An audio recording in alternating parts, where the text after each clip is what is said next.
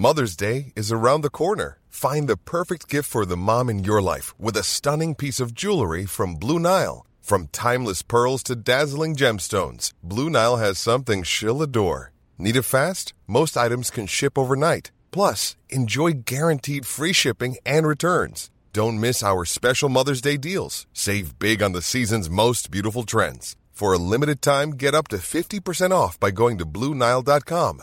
That's BlueNile.com.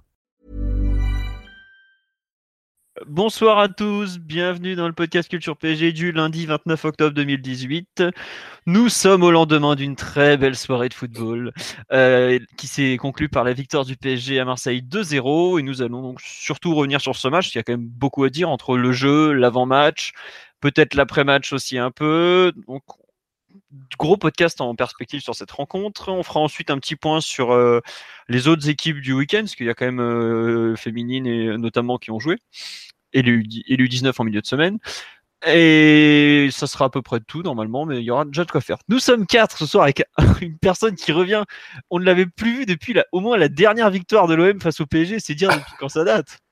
Bonsoir Adrien. Salut à tous. Je reviens au bon moment en fait. Ah ouais, non, et puis en plus, on est très content de t'avoir, comme tu le sais.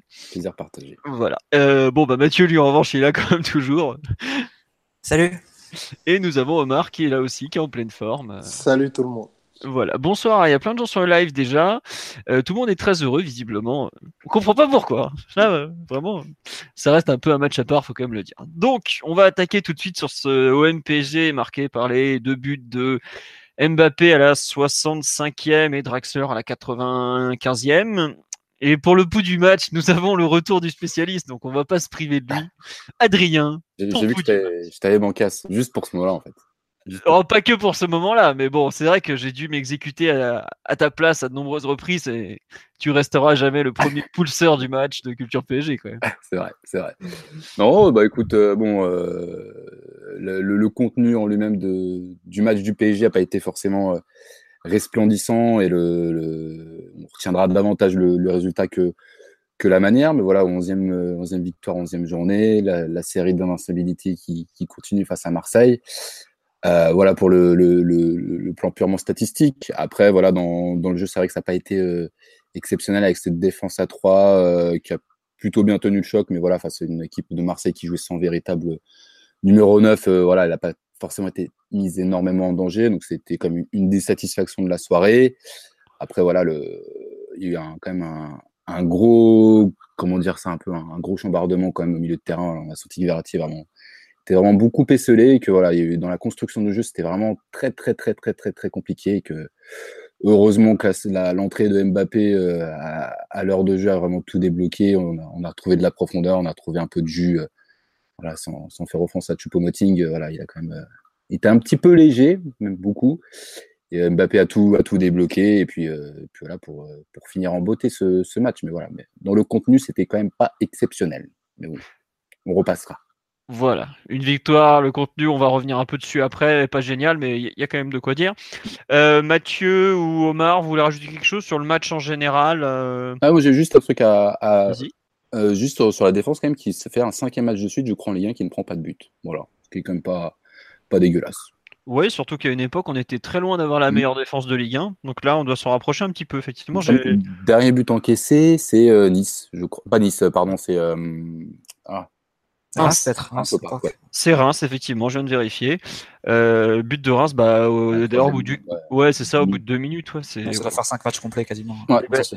c'est ça, et ça fait euh, pile un mois que le PSG n'a plus encaissé un but en Ligue 1. Bon, le problème, c'est qu'on en prend un peu trop en Ligue des Champions. Mais ça, c'est une autre affaire, on en a déjà parlé longuement.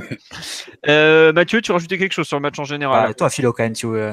Ah, bah, moi, je suis bien content. Ah, on les a bien niqués comme tous les ans, c'était magnifique. Non, non, euh, honnêtement, euh, j'avais beaucoup critiqué l'année dernière l'attitude parisienne après le, le match au vélodrome.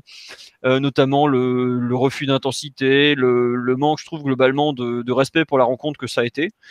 Et hier, j'ai trouvé que bah, je pouvais pas dire la même chose. Autant je suis d'accord que la première mi-temps était moyenne, même si je suis assez d'accord, je sais plus qui, dans les commentaires euh, sur Canal disait que c'était un match quand même euh, avec une certaine, un vrai match de foot quoi. J'étais plutôt d'accord avec ça, mais je trouve que c'était un peu le problème du PSG était surtout tactique avec ce système un peu particulier. la surprise aussi de jouer sans deux titulaires qui étaient prévus avec lequel Tourelle avait travaillé en amont. Mais globalement, un PSG qui a vraiment joué contre l'OM. Je pense notamment au match de Neymar en général, dans l'attitude, euh, des, joueurs qui n'hésitent pas à, y aller un peu franchement. Et c'était, à défaut d'être très, d'un très bon niveau techniquement ou, ou autre chose, euh, je trouve que dans, le, dans la préparation mentale, il y, avait une vraie considération pour le match. Et c'est plutôt une bonne chose parce que ça, on a vu des PSGOM euh, ou MPG jouer ces dernières années un peu en marchant par nos, joueurs. Et là, c'était vraiment pas le cas. Donc ça, j'ai apprécié, même si.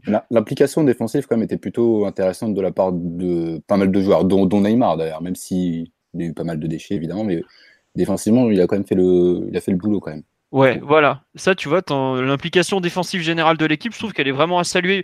Euh, Marseille jouait plutôt en contre à domicile et malgré ça, ils n'ont jamais réussi à être en surnombre sur des contres alors que c'était une situation qui aurait pu euh, arriver par exemple. Je trouve que ça en dit un peu, ça en dit quand même beaucoup sur l'aspect collectif global de l'équipe qui était vraiment concernée alors que quatre jours plus tôt, tu avais 50 mètres d'écart euh, entre euh, deux types, enfin entre deux lignes par exemple contre Napoli.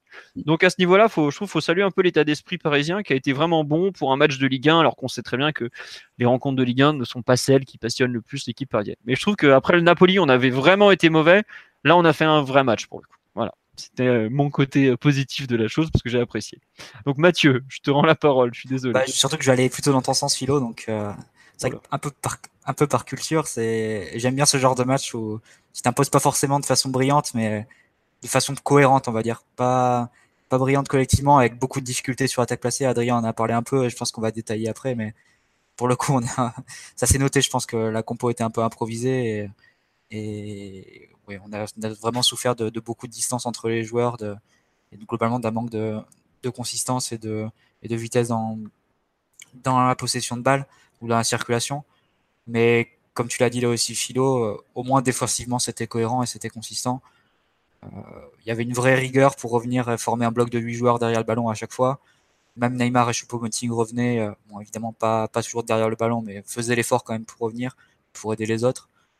Euh, notamment, il y a une action de, Neymar où il revient en poste défenseur central après une montée de Ensoki qui était assez, parlante. Donc voilà, sans, sans mon grimper au rideau parce que collectivement et offensivement, sur le plan offensif, c'était pas, c'était pas brillant et c'était pas bon, tout simplement. Mais euh, au moins, on a retrouvé un peu de, un peu de consistance et un, peu de consistance et un peu de cohérence sur le plan défensif. Et je dirais que c'est quand même la base parce qu'il faut voir d'où, part le PSG et, et, quelle était la performance face au Napoli euh, quelques jours avant quelles sont les performances du PSG dans des matchs de ce type depuis plus d'un an? Là, au moins, tu avais, une équipe, avais un semblant d'équipe. Et c'est euh, ce que je retiendrai en priorité de ce match-là, même si effectivement, il y a encore beaucoup de choses à corriger avec la balle. D'accord. Euh, sur l'aspect. Euh... Ouh là là, on nous dit 6,80 de PPDA nous concernant. Je ne sais pas exactement ce que c'est comme. PPDA, c'est le nombre de passes autorisées dans le camp adverse par, par le PSG. En gros, l'équipe adverse fait, euh, ne peut faire que 6 passes avant que le PSG fait, fait une, un tacle, fait une interception ou gagne un duel. En gros, ça permet de mesurer le pressing euh, du. C'est plutôt bien. C'est plutôt, c'est un bon score pour le PSG. C'est l'un des meilleurs scores de la saison, je pense. D'accord. D'accord, bah écoutez, merci pour cette stat avancée euh, très parlante, effectivement. Après, il y a des biais hein. dans la stat, c'est pas forcément un outil parfait, mais bon, ça permet de, non, mais c'est, ouais, voilà, les stats, tu, tu, les prends avec du recul. C'est, c'est un truc qui te, qui t'aide à te faire une opinion. Au contraire, balayer une opinion, c'est, utile. Après, c'est pas un truc absolu, c'est sûr. Euh, sur le live, on nous dit défensivement satisfaisant, même si l'adversaire n'a pas proposé grand chose. Ouais, ça. On en parlait entre nous avant le podcast du trio de l'horreur Ocampos, Payet, Tovin effectivement, ils n'ont pas gêné grand monde. Euh, j'ai vu sur Twitter les Marseillais s'engueuler entre eux, entre ceux qui pleurent sur l'arbitrage et ceux qui pleurent sur le fait qu'ils ont fait un match de merde.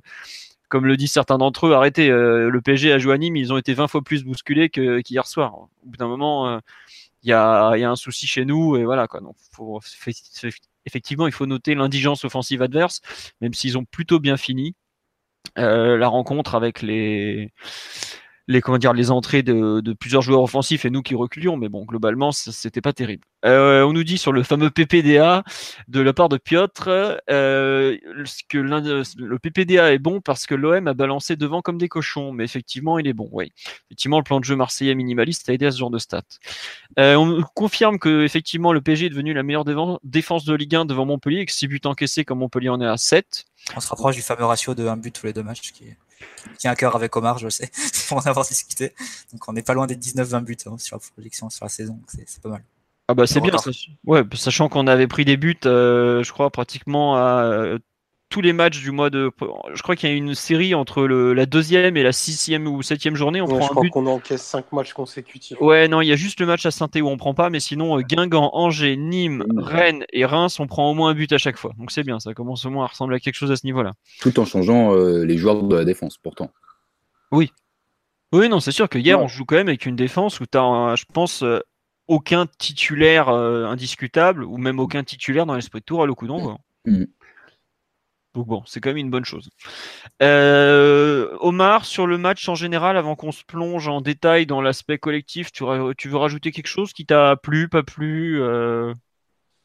Ben satisfait euh, pour les des nombreux points que vous avez déjà évoqués, satisfait de l'implication défensive globale de l'équipe.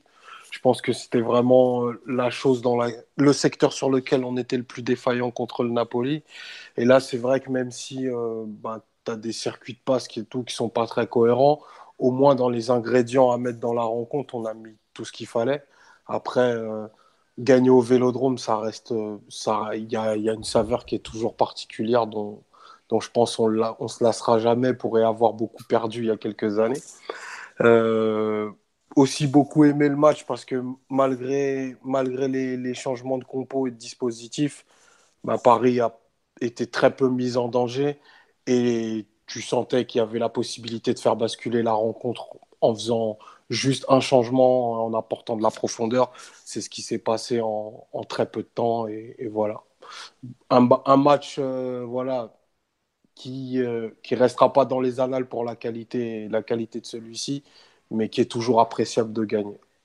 D'accord. Juste pour compléter. Il y, a une, il y a exactement la même réaction sur le live qui dit quel bonheur de battre l'OM chez lui, je ne m'en laisserai jamais.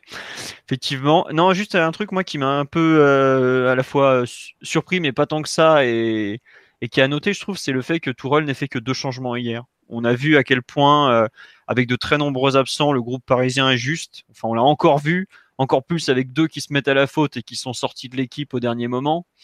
Et je trouve que euh, le fait de même pas utiliser tes trois changements alors que tu tu joues, euh, enfin tu peux les faire. Il y avait des joueurs qui auraient pu être sortis avant la fin euh, sans que ça soit choquant particulièrement. Ça, je pense, enfin je trouve que ça en dit beaucoup sur le vraiment les, les manques de l'effectif quand même malgré tout. Je pense à un, Lassana Diarra qui rentre même pas alors que à la fin quand tu essayes de, de, défendre un peu plus et clairement le PSG s'était mis dans une posture défensive, ça peut être un joueur intéressant. Je pense par exemple à la place d'un Verratti. Le fait qu'il n'utilise pas ces trois changements, euh, je trouve ça assez parlant quant à, à l'état de, de l'effectif parisien. Euh, vraiment, c'est il y a trop, il y a beaucoup beaucoup de manque. Quoi. On va quand même attaquer. Oui, il y a quelqu'un qui voulait réagir à ça, non? Non, non. Bah, tu avais quand même un seul mec que tu vas acheter en fait sur le sur le banc, que Mbappé. Les autres, ils ne coûtaient strictement rien. Ouais. Bon, bah voilà, ça veut en dire. Euh, bah Buffon aussi. Ah mais t'as coûté zéro, tu vois. Ah, Dira, Buffon, ils t'ont rien coûté quoi. Et le reste, c'est des, gens, des jeunes. Et le reste, c'est des mecs formés au club, quoi. Je te dire que Diarra et Bouffon, une prime. si tu prends la même prime dans ton prochain boulot, mon grand, tu, tu seras plus chez nous. Hein. Je te le dis tout de suite. C'est sûr. Non, mais donc voilà. Euh, juste ce point sur le, le, changement en cours de match. On va attaquer la partie euh, analyse collective. Ah oui, juste sur l'aspect sanction de Rabiot, euh, Mbappé. On en parlera à la fin parce que c'est un peu périphérique au match. On va d'abord faire l'analyse collective individuelle et après on parlera de ce ce, cette sanction et de ce, ce choix de Tourelle euh, un peu à la fin. Sur la partie collective, donc le PSG hier a joué dans un système en 3-4-3, plus ou moins.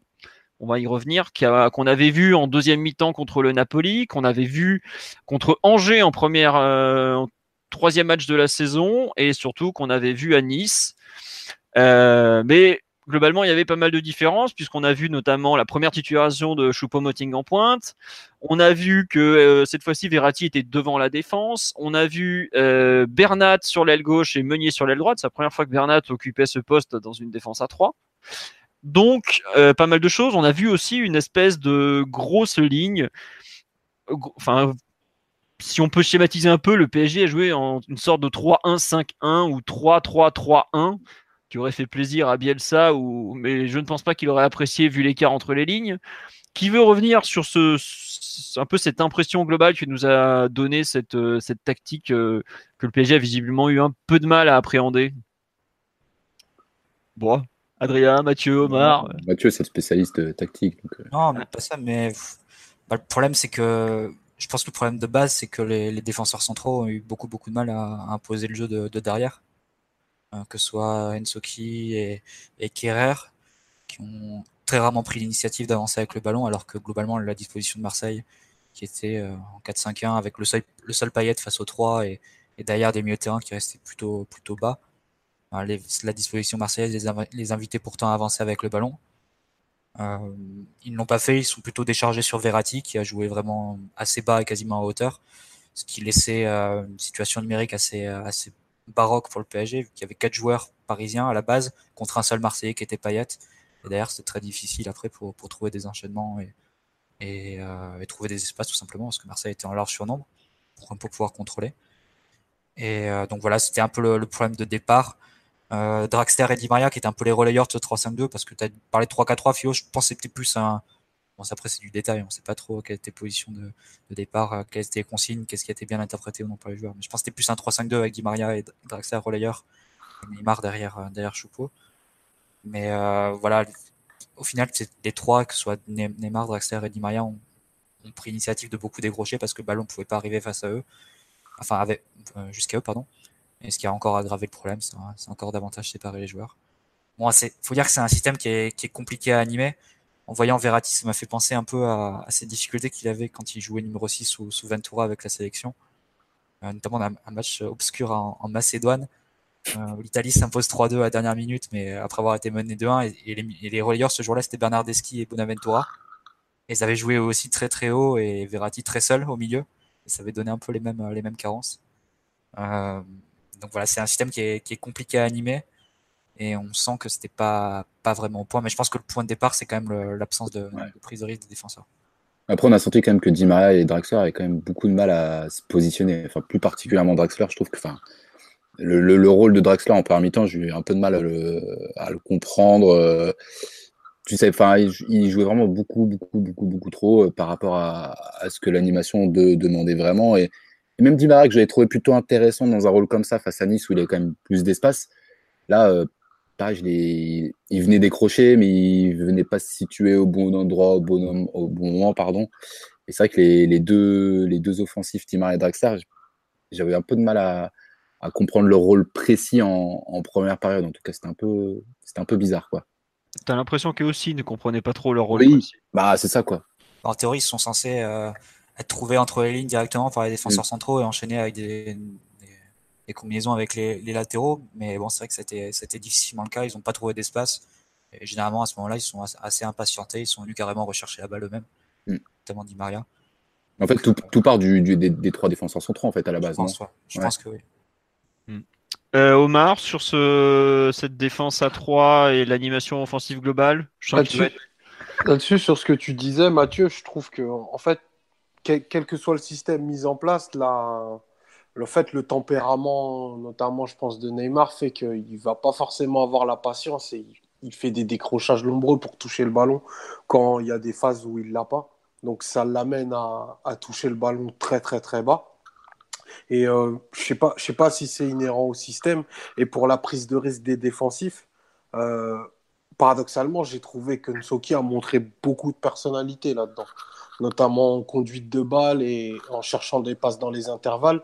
C'est peut-être que autour, justement, les, deux relayeurs faisaient pas les courses à vide qu'il faut faire pour justement créer des décalages et qu'on on a eu cette impression de, de, bah, défenseurs qui qui pas forcément bah, justement monter dans un système parfaitement rodé comme, comme pu en voir à la Juve ces, dernières années. Il y a, le manque d'habitude, mais je pense qu'il y a aussi un manque de course des milieux qui, font qu'on n'a pas, eu les bons décalages. Sinon, l'aspect juste globalement positif, c'est que bah, tu avais quand même des joueurs, malgré, malgré qu'on n'était pas dans des positionnements optimaux, qui avaient des distances qui étaient beaucoup plus raisonnables que ce qu'on a pu voir dans d'autres matchs. D'accord, très bien. effectivement, la distance. Euh, et encore, euh, moi je trouve qu'il y a quand même euh, dans ta ligne, tu avais de la défense marseillaise, le milieu, après les trois de devant qui se plaçaient devant nos défenseurs, logiquement, tu as quand même des zones où, ça manquait d'occupation. Hein. Après, je trouve qu'on a mal utilisé les côtés globalement. Le côté gauche notamment, tu vois, où on a, on, a pas mal souffert. Mais je veux dire, dans, dans les phases où, où on était derrière le ballon, où on devait récupérer, il n'y avait pas 70 euh, mètres comme il y a pu avoir euh, à certains moments contre le Napoli. C'est l'avantage de la défense à 3 et du fait que tu étais très prudent avec le ballon, c'est que quand tu le perdais, tu n'étais pas, pas forcément en grand danger. globalement, les trois défenseurs ont eu à gérer des comptes face à un Marseillais. Quand, quand il y avait un deuxième qui arrivait, le latéral du PSG avait le temps de se replacer aussi. Donc au final, on a, on a quasiment rien cédé sur les contres comme situation intéressante. Ouais, je vais faire un petit tour sur live. Il y a beaucoup de réactions euh, sur, sur ce match, euh, un peu cette tactique. Euh, le problème qu'on a trouvé très peu les côtés, j'ai trouvé notamment Meunier Di Maria dont on connaît la, ouais voilà donc en gros le, manque de jeu un peu sur les côtés. C'est vrai que pour avoir fait les, performances individuelles sur le site concernant les deux latéraux, ça m'a choqué à quel point on a joué avec eux par séquence. Je pense notamment au début de match, le premier quart d'heure, Bernat, je suis pas sûr qu'il touche un ballon. Si, il y a des renversements de jeu de, de Marquinhos. Voilà, mais tu vois, enfin. La consigne de renverser le jeu et tout, mais. Ouais, mais ça manquait de précision. Hein. Oh là et de rapidité aussi. Et de rapidité. par exemple, après, on le voit beaucoup en début de seconde période, mais on voit plus du tout Meunier. Et je trouve que la répartition des attaques sur toute la largeur a été super mal faite. Dans, le sens où on a insisté, insisté, insisté, puis on ça passe plus. on passe, maintenant, on va tout passer de l'autre côté. Je trouve que vu le système qu'on avait, le fait que les Marseillais se déplaçaient sur la largeur, mais forcément, euh, ils étaient un peu organisés différemment, on a perdu du temps à aller toujours du même côté, puis toujours de l'autre. Et je pense que l'alternance entre les deux, qui aurait dû être faite plus naturellement, aurait beaucoup aidé le PSG. Bon, bah, maintenant c'est fait, c'est fait, c'est un peu facile. Euh, euh, on nous dit, Verratti, je reviens sur le live, excuse-moi. Verratti, c'est le milieu, c'est invraisemblable contre une équipe qui nous presse un peu. La moindre perte de balle aurait pu s'avérer fatale. Ça, c'est aussi l'avantage de Verratti, c'est qu'en général, même sous pression, il perd pas le ballon. Même si ça peut paraître un peu fou de voir ce petit bonhomme tout seul face à trois joueurs, c'est un peu le, c'est une de ses qualités. Donc, euh, faut aussi savoir l'utiliser. Et on nous dit il y a un trou énorme au milieu de terrain, Verratti est scellé, Neymar a souvent décroché, ça correspond à ce que disait euh, de mémoire Omar sur le fait qu'il n'est pas très patient et qu'il a vite décroché. D'ailleurs, sur ce point-là, ce qui est un truc qui est assez fou, c'est que les deux relayeurs se sont retrouvés finalement plus souvent devant que Neymar, qui était, je pense, censé être les, en théorie un des deux attaquants, ou au moins le milieu offensif le plus avancé.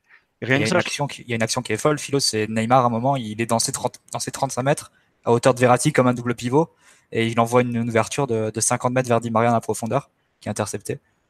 Et, c'était, Di Maria qui avait fait un appel d'attaquant qui était en position de pointe quasiment. Euh, et Neymar en position de 6. Donc c'était un peu, un, peu un résumé de, des impatiences du PSG et, de la complexité qu'on avait, enfin des difficultés qu'on avait à, à faire euh, avancer le ballon logiquement, on va dire.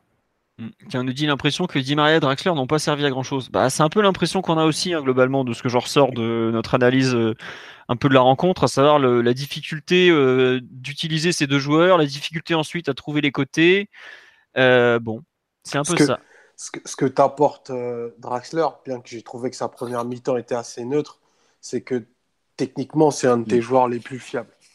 C'est-à-dire dans, dans, sa capacité à, à, faire transiter le ballon d'une zone à l'autre il fait toujours le contrôle orienté qui est propre et il la remet, il la remet toujours comme il faut. Et ça, mine de rien, c'est une qualité que tous nos milieux n'ont pas. Euh, dans les, même dans les petits espaces, ces trucs comme ça, quand même, il arrive à se sortir de situations quand même. Euh. Ouais, et puis il a du jeu entre les lignes. C'est pas, c'est pas une constante dans, parmi nos milieux. Tiens, sur Maria Draxler, c'est vrai que le rôle était pas facile, mais il y a quand même des actions ponctuelles où je trouve qu'ils ont fait, ils ont fait de bonnes choses, et notamment entre eux, il y a pas mal de, de séquences où Di Maria a envoyé une passe entre les lignes vers Draxler ou Draxler qui décalait Di Maria pour le libérer après, notamment la frappe euh, qui est repoussée par Mandanda, je crois que c'est en début de, début de deuxième. plusieurs fois ces séquences, je crois qu'il y a même un, une deux un peu géant entre les deux.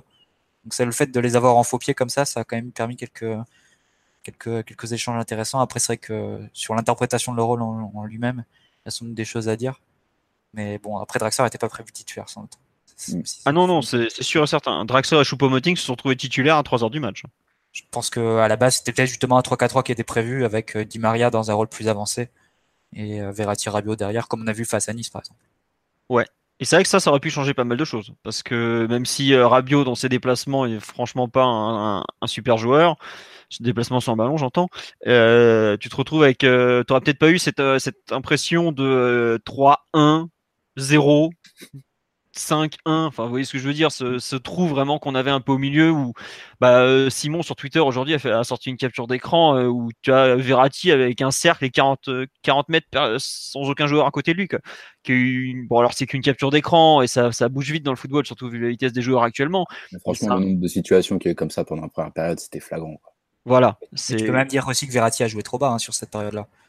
Il a Enfin, pour, euh, pour comparer avec un joueur comme Pirlo, par exemple, qui a exécuté ce rôle euh, à la Juve pendant, pendant des années euh, sous Conte, le rôle du numéro 6 quand tu as trois joueurs derrière, c'est pas de faire la première passe.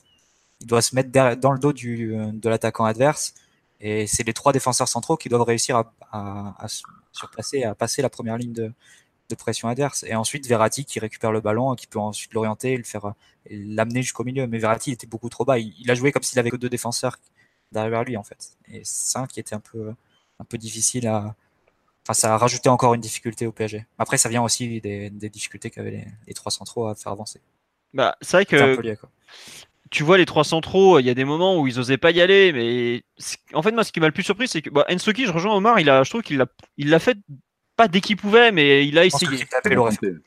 Après, ça, c'est des joueurs qui sont jeunes, qui n'ont pas forcément énormément de confiance, donc c'est peut-être dur de les, stigmatiser là-dessus. c'est le seul qui a réussi parfois à sortir du bloc et à porter un peu plus le ballon que les autres, qui l'ont quasiment pas fait. quoi. Voilà. Par contre, tu as un, truc, un mec comme Kirer qui, lui, connaît le système A3, qu'il a pratiqué à Schalke un certain nombre de fois. Je suis surpris qu'il n'avance pas plus balle au pied. Alors qu'il est capable d'avancer balle au pied, il est capable d'aller plus haut. Enfin, le mec, il a quand même joué euh, le, le, poste de meunier il y a 10 jours contre la France, par exemple. Donc c'est qu'il a cette, il connaît un peu ce rôle, il n'est pas, il est pas perdu. Et je trouve que ça effectivement le, ça montre que déjà c'est pas simple à interpréter comme rôle. Clairement, c'est pas comme jouer en A4 derrière ou dans la relance, tu peux te contenter du minimum et ça se voit pas trop.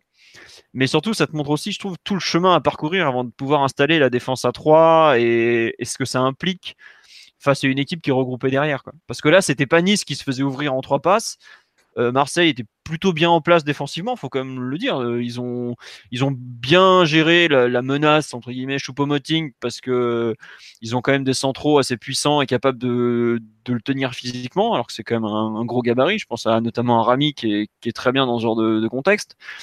Mais ensuite, euh, nous, la recherche d'espace a été vraiment pas bonne les déplacements dans au, cœur du jeu étaient insuffisants. Là, euh, enfin, Neymar a fait ce qu'il a pu, mais bon, on a vu que entre guillemets son, impatience c'est pas forcément, euh, il n'a pas forcément toujours rendu service à son équipe, même si ça, ça partait clairement d'une bonne volonté, va faire bouger les choses.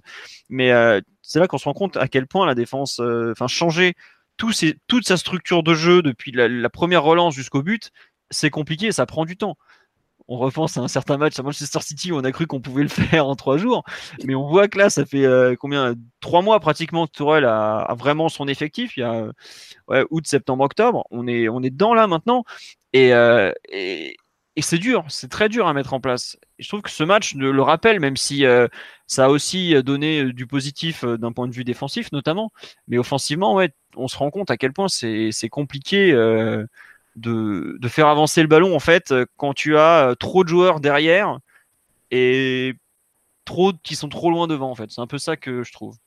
Enfin, c'est un peu mon, ressenti sur ce truc-là. Je retourne sur live parce qu'il y a beaucoup de monde qui réagit. Je peux le temps lire tout le monde. On nous dit euh, c'est con, le Chelsea ou un Pastore aurait été plus utile, je pense. Peut-être un peu moins, un poil moins offensif que Dimaria et Draxler. Bah, surtout que c'est des joueurs qui savaient un peu jouer entre les lignes, donc ça aurait peut-être pas fait de mal. Euh... t'as pas forcément besoin de, en relayeur, t'as pas forcément besoin de joueurs qui sont attirés par le ballon. Enfin, quand tu vois euh, Vidal, Pogba, euh, Marquisio à la Juve ou Giaccherini, Parolo à l'étoile de la sélection, c'est des joueurs qui s'infiltrent, qui font des appels devant. Donc c'est assez de joueurs en fait qui pour gérer la relance. T'as pas besoin de rajouter en plus chez les relayeurs de joueurs qui sont euh, concernés par le ballon. C'est plus par les espaces et par le. Ouais, le, dénominateur commun, ça va être le volume de course qu'ils sont capables de proposer. Parce que tu. Bah, tu dis plutôt. Voilà, exactement. Tu vois, tu parlais de, de, ton 6 qui doit être dans le dos de l'attaquant. s'il est protégé par deux coureurs, ben, il a le temps de faire l'orientation du jeu.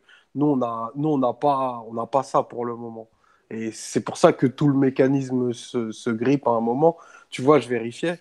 Nsoki, sur le match, il tente 55 passes. Tu vois, c'est le Parisien qui en.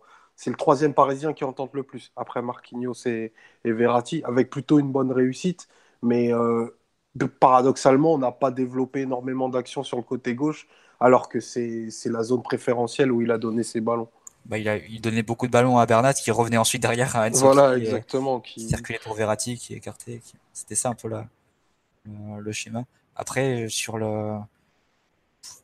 C'est compliqué pour le PSG parce que. Après, tu peux imaginer que pour euh, que Tourelle, sur un match comme ça, il a peut-être aussi donné des consignes de calmer un peu le jeu pas forcément tomber dans un rythme euh, trop effréné qui aurait pu favoriser l'OM ou que l'OM essaye de mettre dans, des matchs similaires. Est-ce que c'était peut-être pour les dédouaner, pour dédouaner un peu Kerrer, Marquinhos et Ensuki Est-ce que c'était pas aussi une volonté du PSG de ne pas précipiter les choses et d'être très prudent, parfois trop, au détriment de la qualité offensive? C'est peut-être euh, peut-être une piste aussi. On ne sait pas, c'est compliqué de juger.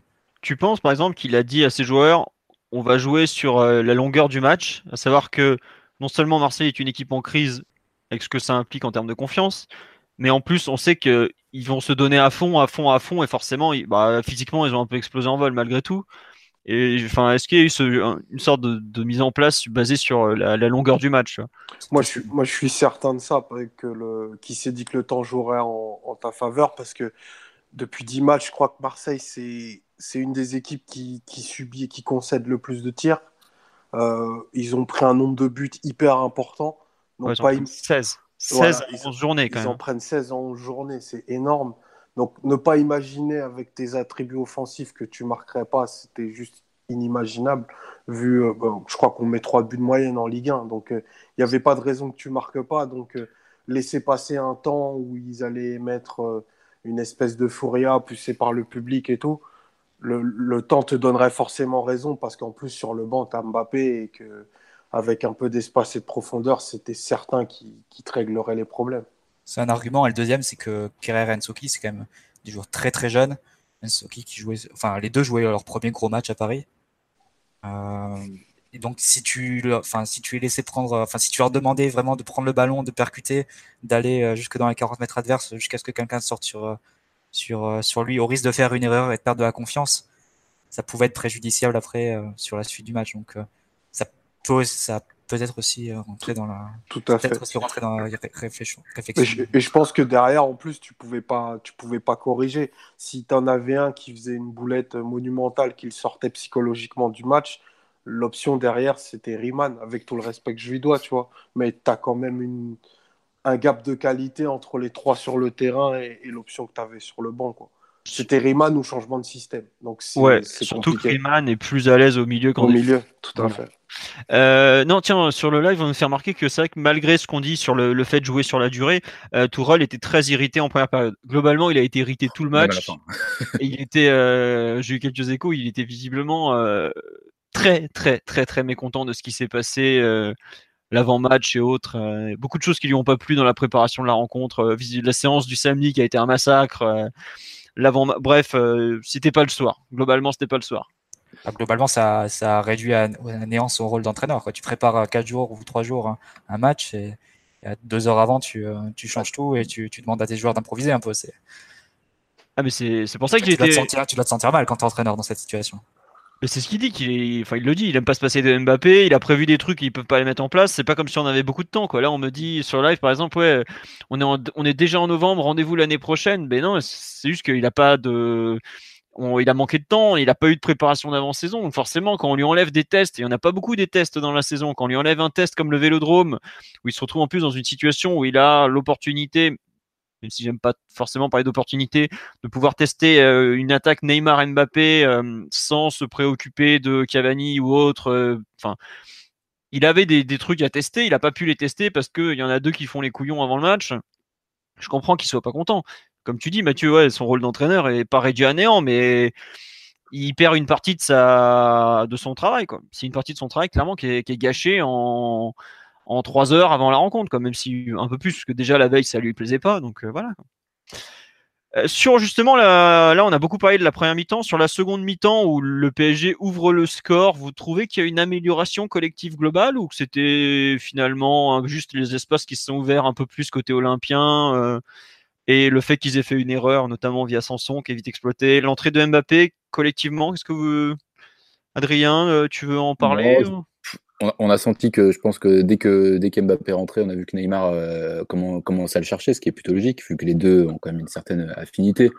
Après, c'est dur de, dire que, que la rentrée a changé quelque chose collectivement, parce que tu marques au bout, du premier ballon, vraiment du premier vrai ballon exploité par Mbappé. Donc, euh, tu, l'entrée en elle-même, elle ne change pas quelque chose collectivement. Mais voilà, c'est tu le, l'appel de Di Maria quand même, enfin, la, passe de Di Maria, pardon, pour, euh, euh, pour Mbappé, il l'a fait parce que c'est Mbappé et dans cette position-là, avec un Choupo-Moting à la passe, il, ne l'aurait jamais fait ou il n'aurait jamais pu être exploité correctement. Donc, de ce point de vue-là, évidemment que le, profil de Mbappé, il est, il est, carrément, euh, il est carrément utile et il, change toute la, la, la, physionomie du, PSG.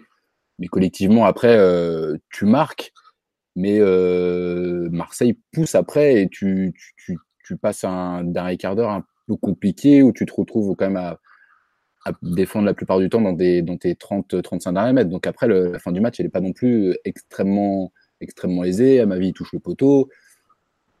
D'un point de vue collectif, c'était pas non plus, ça n'a pas tout révolutionné. Euh, c'est juste que voilà, il y a eu l'éclair de génie d'Mbappé. Et, euh, et, voilà. Après, la frappe d'Amaï sur poteau, c'est une frappe euh, de Oui, Il n'y a rien à dire. Quoi. C'est, bravo, et c'est pas forcément une erreur du PSG. Mais enfin, c'est surtout qu'après l'ouverture du score et l'entrée d'Mbappé qui sont produits au même moment, on est passé vraiment dans une logique de contre et, ouais. ouais tu t'asseyais vraiment sur, euh, t'appuyais vraiment sur ta, sur ton assise défensive et t'essayais de, de profiter des, des, espaces avec euh, Mbappé, Neymar. Et honnêtement, bon, on a eu des débats là-dessus euh, ces dernières semaines sur est-ce que c'est viable en Europe ou pas. Enfin, c'est un plan de jeu qui est très minimaliste et très basique mais qui peut suffire à gagner des matchs. Tu vois bien Mbappé euh, à la base, enfin il est face à Camara, c'est un joueur qui est quand même assez rapide mm. et il lui met une vitesse sur sur très peu de mètres et il arrive à conclure sur un, enfin c'est un but que seul Mbappé peut marquer quasiment euh, c'est ça aujourd'hui. Donc euh, Usain Bolt aussi. Usain Bolt, la première, la première et la deuxième touche que fait Mbappé, je pense pas qu'il a, qu'il a fait. Ouais, mais lui il en fait qu'une, il pousse le ballon 25 mètres plus loin et il accélère derrière. Non mais voilà, c'est après c'est peut-être quelque chose sur lequel tu peux t'appuyer pour de prochaines prochaines échéances, pardon tu euh, t'attends tu, euh, et tu contres. Mais c'est vrai que ça aurait été intéressant de le voir dès, la première minute. Est-ce que Paris aurait fait, euh, aurait fait la même chose? C'est vrai qu'en deuxième période, il y a eu plus d'espace aussi. Bah, en fait, là, un truc qui aurait été intéressant parce que quand on voit à quel point euh, Choupo-Moting a été à peu près, enfin, c'est un bon joueur, mais hier il fait un match, il se rate complètement quoi. En pivot, il est pas trouvé, il t'a servi à rien. Donc la, la, vitesse de Mbappé qui te fait, voilà, comme dit sur le live, L'entrée de Mbappé, pas sûr que ça change beaucoup pour nous, mais ça change tout pour l'adversaire. Et même les Marseillais le disent, il, les perturbe dès qu'ils rentrent. Ah, c'est psychologique comme quand euh, nous, nous camp, on a vu Messi s'échauffer en 2013. Quoi. Tu vois, c'est un peu la même chose. Ça, met un coup sur la tête de l'adversaire. Tu te dis, t'as pas fait la différence alors que tu as peut-être le, le, meilleur attaquant qui est sur le banc. Dès que Mbappé rentre, ben, c'est pas, pas que tu as match gagné, mais pratiquement. Quoi. Bah en plus, le pire, c'est qu'il lui faut 3 minutes. quoi. C'est vraiment. Euh, tu sens que les types, ils sont pas rassurés. Euh, en 3 minutes, ils leur plient le match. quoi. Je pense qu'il y a quand même une sensation peut-être d'impuissance aussi de l'OM. Enfin, je sais pas vous, mais à aucun moment tu sens le PSG en difficulté dans ce match-là, ou tu sens que le PSG peut perdre ce match. le seul, la seule occasion de Marseille, ça doit être la tête d'Ocampos sur un corner. je crois qu'ils finissent à zéro big chance. Hein. Il me semble. Et le coup franc de Payet, bon, c'est une action un peu, un peu idiote et une faute un peu idiote, mais bah, tu as eu en fait des, des plus entre guillemets des, des, moments de panique. Je pense notamment quand il y a Kerrer qui contre une frappe ou quand tu as Meunier qui sort juste devant Sanson en, première période. Mais oui, globalement, c'était pas vraiment des occasions quoi. Enfin, il y a que Rudy Garcia qui trouve qu'ils ont fait jeu égal et que les statistiques le prouvent quoi. Mais ils ont deux tirs cadrés à domicile les mecs quand même. T'as l'impression que c'était quand même inéluctable et que le PSG à un moment euh, du moment que tu étais organisé et que euh, l'OM faisait rien en attaque, ben, la supériorité individuelle allait prendre, allait prendre le pas. Quoi. Ouais, ouais, mais c'est c'est dur à dire quand même. Euh... Tu vois, la fin de match, je trouve quand même que le PSG recule beaucoup. Pour revenir un peu sur, sur ce débat, je suis pas sûr que ça soit aussi volontaire que ça malgré tout. Après, peut-être qu'ils étaient un peu fatigués parce qu'on avait quand même joué un gros match contre le Napoli le mercredi soir. Mais t'avais trois défenseurs dans ta surface, t'étais toujours en surnombre. Enfin, tous les centres de Marseille étaient pris par Marquinhos. t'étais pas non plus dans une, dans une situation. Enfin, c'était pas fort à la mot, quoi. Ah oui, non. Bah oui et non quand même, parce que tu as, des petits moments où on gère pas très bien la chose. Je trouve que les, les trois milieux, par exemple, étaient vraiment très très très bas, très très proches de la défense. Peut-être un peu trop même. Alors que tu, je suis sûr quand ils avançaient 10, 5, 5 mètres, euh, ils auraient pu sans trop de problèmes vu, vu le niveau en face. Mais après ça, Enfin, on, a parlé de Ensoki, par exemple, pour moi, Ensoki, à la 75e, le pauvre, il est déjà sous assistance respiratoire. on l'avait vu sortir à Nîmes complètement rincé à la 67e, là, ça faisait un mois pratiquement qu'il n'avait pas fait un match. Euh, on finit, à mon avis, euh, très très fatigué. Bon, en face aussi probablement parce qu'ils avaient joué le, jeudi soir en, Europa League, même s'ils n'avaient pas fait un gros match. Mais euh, faut voir la fin de match. Est-ce que c'est volontaire qu'on ait autant reculé? Par exemple, je ne suis pas totalement sûr. Ça me rappelle un peu ce qu'on avait subi en première période contre Lyon. Où on s'était retrouvé très bas. Alors qu'il aurait peut-être fallu avancer un peu plus. Mais bon. Mais Lyon, tu ressortais pas un ballon. Là, tu avais quand même des possibilités. Euh, je pense que c'est un peu différent quand même. Très bien.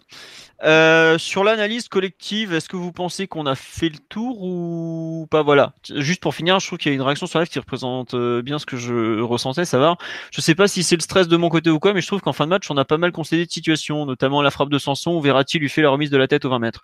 Bah, c'est un peu ça en fait que j'ai ressenti, mais après, faut quand même pas oublier qu'on est à Marseille, qu'il y a que 1-0, qu'ils jettent toute leur force dans la bataille en faisant rentrer euh, deux attaquants où ils finissent en 4-4-2 pour la première fois de la saison ou presque. Euh, donc c'est normal aussi que le PSG recule et que Marseille se, se jette à l'attaque et ait des situations. Quoi. Mais c'est vrai que, comme dit Mathieu, on n'était pas spécialement en danger sur les centres. D'ailleurs, c'est fou qu'un joueur comme Marquinhos, qui est pas non plus un cadre du jeu aérien, il a tout pris. Ah, il a tout pris. Enfin, c'est pas la première fois non plus. Philo, rappelle-toi au Bernabeu face au Bayern l'an dernier. Je trouve que, au contraire, Marquinhos c'est plutôt euh, pas à l'aise, mais enfin, il répond souvent présent dans après, il faut dire qu'ils avaient, euh, ils avaient personne dans la surface non plus. Quoi. Ouais, mais tu vois, un Mitroglou, normalement, il doit dominer Marquinhos de la tête en théorie. Ouais, ouais, ouais. Marquinhos, c'est un, tronc, c'est un arbre. en mouvement, il est, il est complètement inutile. Et Marquinhos, il a une bonne détente en plus. il saute haut, mais tu vois, il n'est pas spécialement physique. Et normalement, si tu mets les deux au duel, Marquinhos doit être bougé par Mitroglou, qui est quand même un mec euh, vraiment euh, plus, plus, plus lourd, plus, plus puissant que, que lui, tu vois. Et même ça, enfin Bon, après, ils attaquaient tellement mal, honnêtement, que. enfin, bref. Je trouve que Marquinhos, c'est, entre guillemets, a, été trop facile, tu vois. Ah, il aurait dû être plus mis en danger, en théorie, quoi. Mais après, c'est bien, s'il a été facile, c'est qu'il a été dominant. Donc, euh, bon. Euh, bah, d'ailleurs, tu as des soutiens euh, quand tu, une personne me dit ouais, autant contre Lyon, il a joué sans maîtriser, autant contre l'OM, le PSG a bien maîtrisé. D'ailleurs, je trouve sur l'analyse collective, puisqu'on va conclure sur cette partie, il faut quand même noter ouais, la, la maîtrise globale d'un point de vue défensif qui était plutôt bon et plutôt bonne, pardon, et qu'il faut saluer. Mm. Surtout euh, quelques jours après en avoir eu absolument aucune. Sur oui? non, je croyais que tu voulais rajouter quelque chose. On va faire les performances individuelles avant de passer sur la sanction, euh, la fameuse. Euh, les performances individuelles à retenir sur ce match. Qui veut se lancer? Un joueur en bien, en pas bien? Bon, bah, Je pense qu'on a parlé un peu tous d'Ensoki, donc je pense qu'on est un peu tous d'accord pour dire que c'était un peu son, on l'attendait un peu, pas, au tournant, mais bon, c'était quand même un, choix osé, entre guillemets, pour un, gamin qui avait toujours pas joué dans l'axe depuis le début de saison, qui, qui faisait un peu le dépannage à gauche, euh, il le faisait plutôt, pas mal, mais bon, sans, pouvoir exploiter pleinement ses, qualités. Et là, franchement, il a, vraiment bien, tenu la baraque, un peu dans un, rôle un peu pas totalement similaire à Kipembe, mais dans l'impact, l'intensité, la, volonté de, relancer un peu de manière euh, intense et de, de se projeter un peu vers l'avant par, séquence. Je trouve qu'il a été vraiment, intéressant là-dessus. Euh, après, Kirer n'a pas été, a pas été dégueulasse. Euh, on en parlait hier sur Twitter. On, craignait un petit peu sa, petite, euh, montée d'agressivité qui, aurait pu qui aurait pu nuire sur sa performance. Mais je trouve que dans l'ensemble, il a plutôt bien géré, à l'exception d'une petite de son carton jaune où il est un petit peu, un petit peu dépassé, mais le reste, je trouve qu'il était plutôt, plutôt. Sur le carton jaune, ouais, je me permets de, te couper. en fait, ce qu'on me, ce qu'on me disait, c'est moi au départ, je trouve qu'il fait une mauvaise lecture de la situation, mais visiblement, il y a une mésentente avec Meunier en fait en amont, ce qui fait que les deux ne se comprennent pas et en fait, Kirer se retrouve à mal compenser le, fait qu'il est en retard, quoi. Voilà, c'est juste ce petit point où effectivement le carton jaune, il est, il est logique, hein, il y avait rien à dire. Il le prend, il arrête, il stoppe clairement. Voilà mais par contre, je trouve que il a très très bien géré le, fait d'avoir ce carton justement. Ouais, complètement. Parce que tu peux te dire, il peut, il est, il est un peu foufou, il peut être emporté par, euh, voilà, par sa, par sa, par son agressivité. Et je trouve qu'il a plutôt, plutôt vraiment bien géré et il s'est pas jeté comme un fou dans, dans les duels.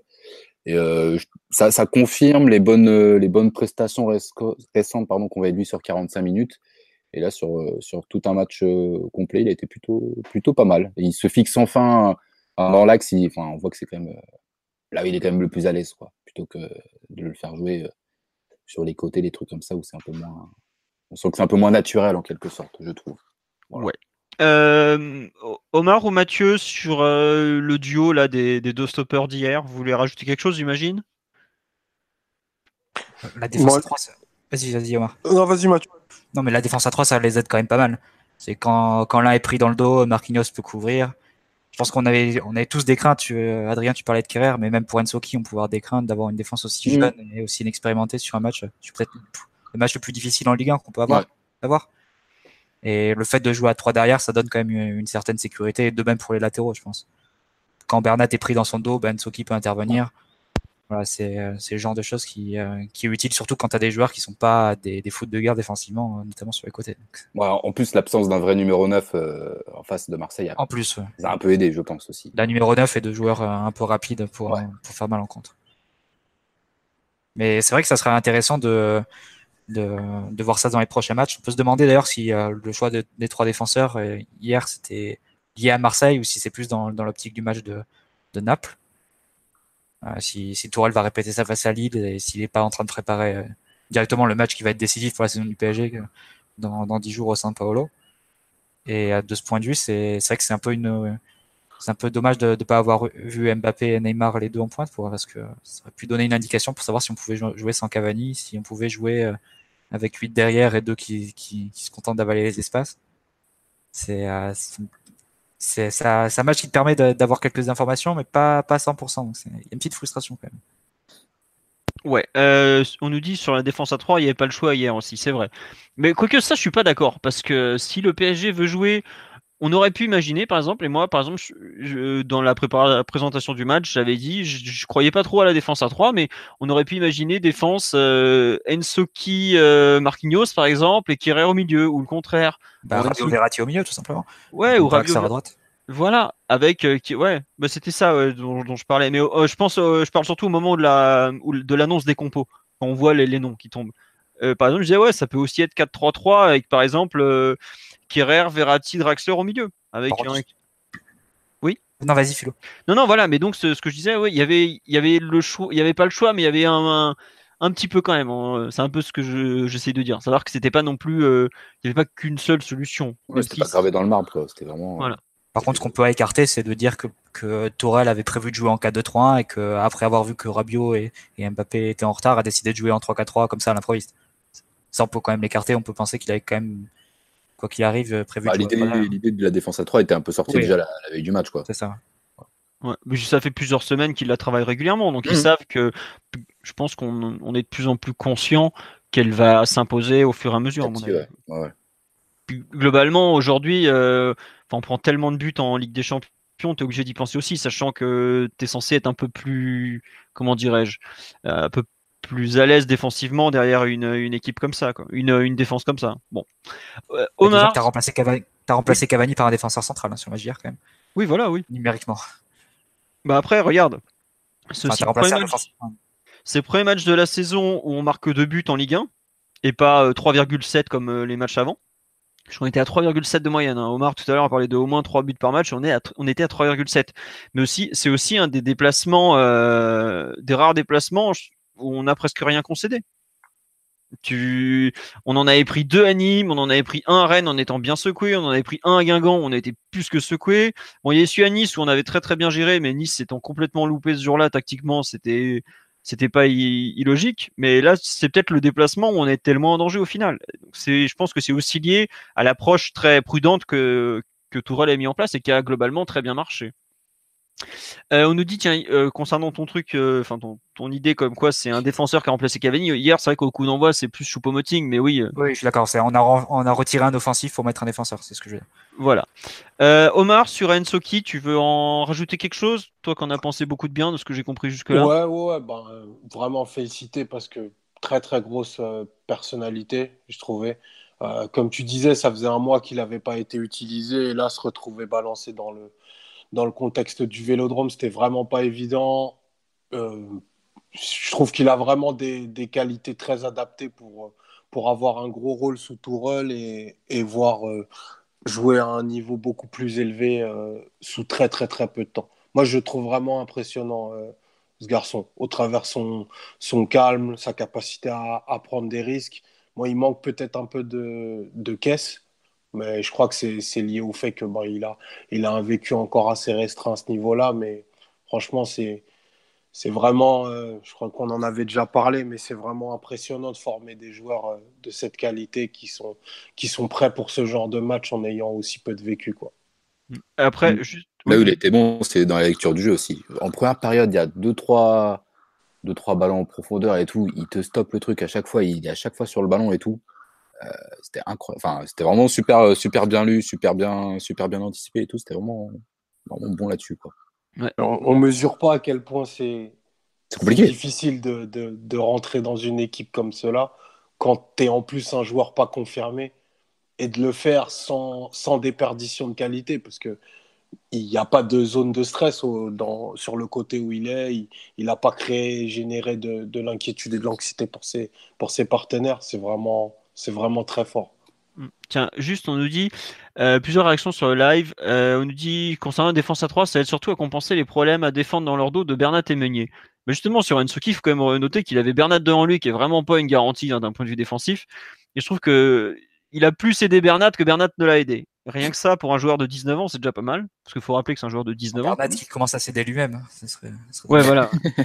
ah, il, il, il, touche le ballon, mais le pauvre, oh là là, c'était pas, c'était pas glorieux encore une fois. Mais bref, sur euh, Ensoki, il y a ça quand même point que je voudrais, que je voudrais souligner, pardon.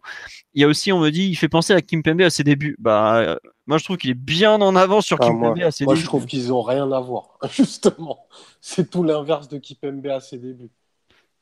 Tu parles quel début de Kim Pembe Parce qu'on peut comment on peut parler des de son. Si c'est euh, si avec Laurent Blanc, évidemment que ça n'a rien à voir. Mais...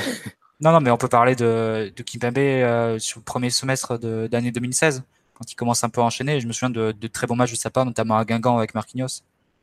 Ouais. Pas, évidemment, si tu prends le, sa première apparition, je sais plus si c'était face à Lens ou. Ouais, c'est ça. Euh, ah, octobre 2014 à Lens au Stade de France, quand il rentre euh, le match qui se finit à 9 contre 10. Là. Mm. Avec euh, Ayam Verisseri, euh, Monsieur Mister de, de Thierry avec l'arbitrage ah, et tout ça. Grand moment du football français, ça aussi.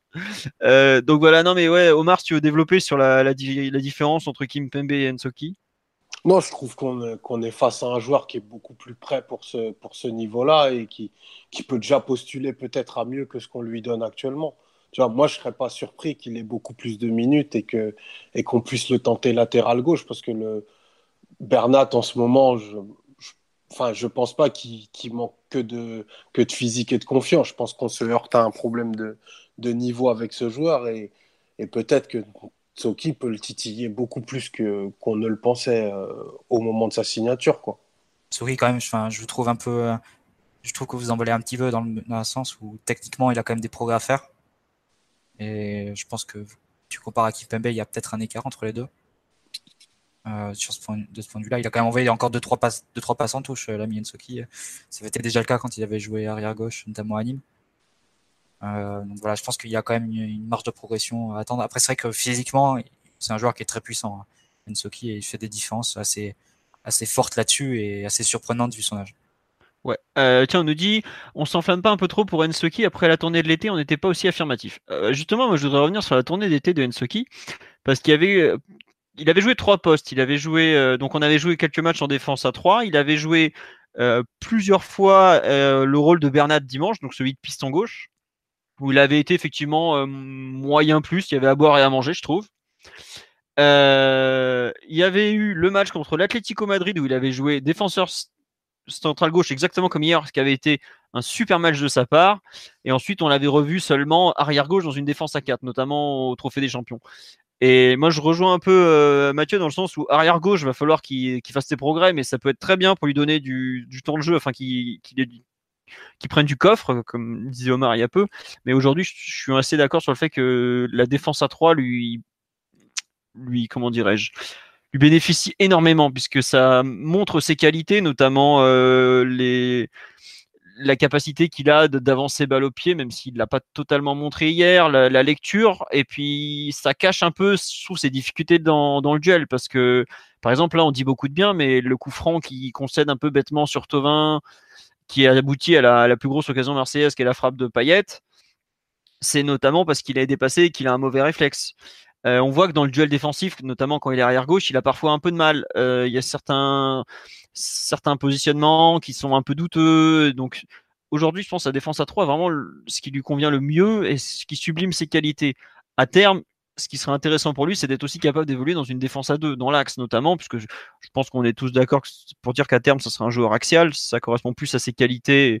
C'est pour ça qu'après avoir joué euh, très jeune, euh, arrière gauche, il il avait été replacé relayeur gauche euh, dès les U15 ou U17, je sais plus. Voilà, mais globalement, il y a il y a de très bonnes choses dans son match. Le poste lui a convenu parfaitement. Il a très très bien su s'adapter au contexte, au contexte pardon. Euh, il avait bien compris euh, ce qu'on lui demandait, mais sur d'autres dans d'autres rencontres avec d'autres adversaires en face, avec peut-être des comment dirais-je des une équipe adverse qui joue vraiment différemment, avec un gros adversaire face à lui et pas un Tovin qui était quand même pas à 100%, euh, je demande encore un peu à voir. Mais globalement, ouais, pour un cinquième défenseur central, c'est du grand, grand luxe dans une équipe. Quoi. Faut, faut pas l'oublier. C'est, euh, l'exigence de, l'excellence du PSG qui nous fait euh, un petit peu pointer du doigt les, les deux, trois passes ratées, un coup franc concédé. Je, m'enflamme peut-être, hein, parce que vraiment, j'aime beaucoup, le, j'aime beaucoup le joueur à chaque fois que je le vois. Mais lui, il peut jouer titulaire dans 12 équipes de Ligue 1 aujourd'hui. Hein. Et, et, je pense assez tranquillement.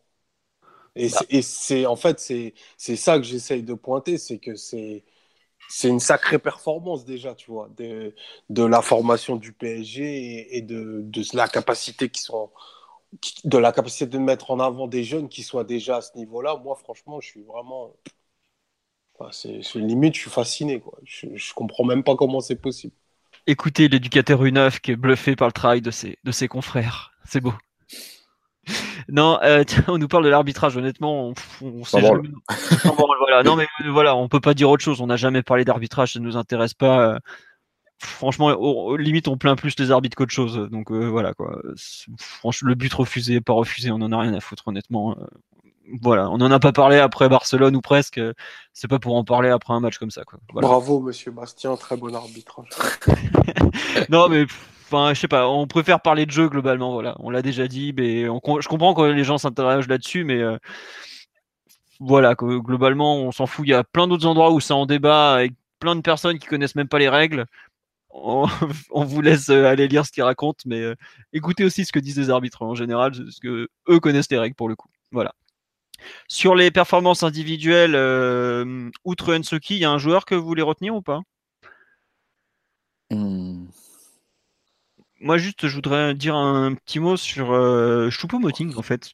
Puisque je l'avais vu avec le Cameroun, on avait vu de très bonnes entrées. Ouais, ouais, je, regarde Cameroun-Malawi, moi, monsieur. Les grands classiques depuis 4 ans. Hein, ah bah, on évite de parler de la Côte d'Ivoire avant et maintenant. Ah bah, je peux vous dire que on a regardé des matchs qui font mal aux, yeux des fois pour le site. Mais c'est comme ça qu'on a le label très sérieux, attention. Hein. euh, donc oui, non, euh, Choupo-Moting, j'avais vu avec le Cameroun, euh, pas, pas dans le même rôle, hein, ailier puis euh, attaquant de soutien. Il avait été intéressant. J'ai bien aimé ses entrées en jeu jusque-là. Euh, hier, je suis un peu euh, resté sur ma faim. Je pense notamment au fait que sur un match comme ça, techniquement, je l'ai trouvé emprunté. C'est un joueur qui est, qui est un vrai bon joueur au niveau technique. Faut quand même le dire. C'est un, un mec qui, qui ne dénote pas, même dans l'effectif du PSG. Il a toujours été doué à ce niveau-là, et je trouve que c'est quelque chose euh, qu'il euh, qu'il n'a pas su mettre en avant hier. Un truc qui m'a un peu surpris par contre, c'est vraiment son l'aspect lourd. J'ai trouvé qu'il avait vraiment beaucoup manqué de vivacité, alors que je l'avais trouvé euh, peut-être un peu plus vif et tout ça euh, dernièrement. Est-ce que le fait qu'il n'ait pas joué depuis euh, bah, depuis, la trêve, ouais, la trêve 15 jours, ouais, le Cameroun là, c'est pas hum, ça n'a pas été un. Bon, ça, ça ne l'a probablement pas aidé. Peut-être que le fait qu'il s'attendait pas à jouer ne l'a pas aidé non plus.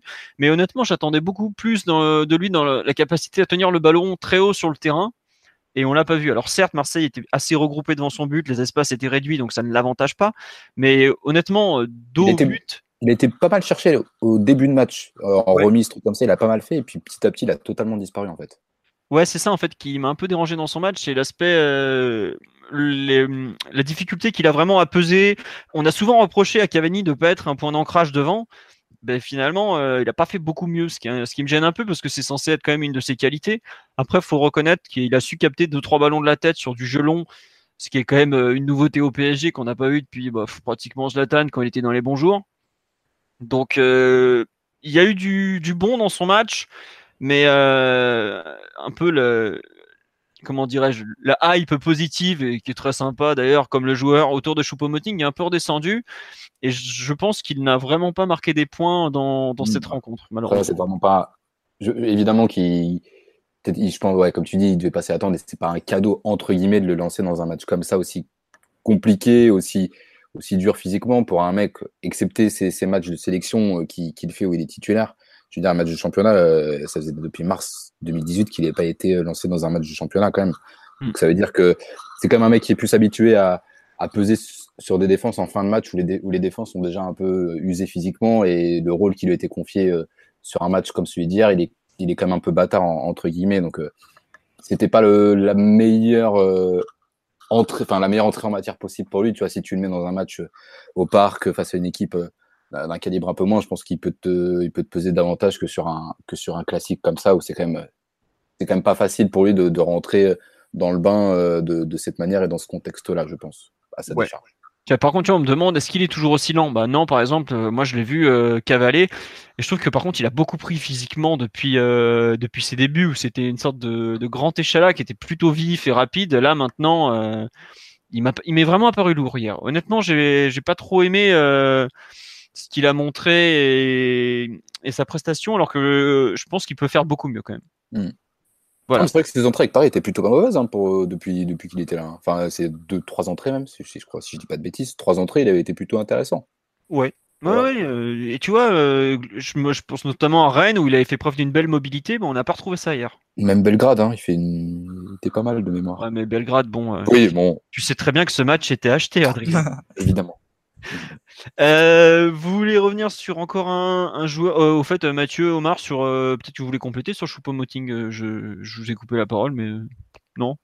On va pas faire 20 minutes sur donc, voilà, Et puis Omar, il, il est en train de d'hurler par la fenêtre qu'il a mis Cardi, donc c'est pas la peine de, de le lancer là-dessus.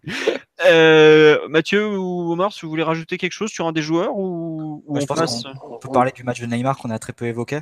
Oui, oui, vas-y, oui. Après, pour dire euh, quoi, je, je sais pas trop, mais euh, parce que c'est- en c'est tellement difficile à juger, je trouve, les, matchs de Neymar. Tu peux retenir que qu'il a trop décroché, qu'il a parfois euh, été trop impatient, qu'il s'est enferré parfois trop dans la solution individuelle. Mais si tu fais le bilan et qui est assez simple à faire, tu, il y, y a une chaîne YouTube qui s'appelle Alien Football qui fait le best-of euh, de chaque joueur du PSG après chaque match et que la partie positive. Tu revois celle de Neymar tous les décalages du PSG, c'est ça vient de Neymar quasiment. Et tous les, toutes les différences qui sont faites, elles viennent euh, parfois de, de prouesses techniques. Il arrive à se, à se jouer de deux, trois adversaires à, à- sous pression, à se retourner, à lancer un contre, à, à décaler Meunier sur la droite euh, lancé. Et donc c'est c'est très difficile, je trouve, à, à émettre un, d'émettre un jugement sur, euh, sur ce que fait Neymar. Tellement il y a, il y a de contenu et il y a de, Il y a beaucoup de bons, que- il y a aussi beaucoup de mauvais, quoi, en fait. C'est ça. Et- mais je, enfin, je serais plus, en- plus enclin Ouais, à retenir le bon hein, sur un match comme celui-là. Bien sûr, bien sûr. Mais c'est vrai Alors, que parfois, il, il a- il s'est un peu trop entêté parfois à faire la différence tout seul et à Mm. rentrer dans Ça m'a.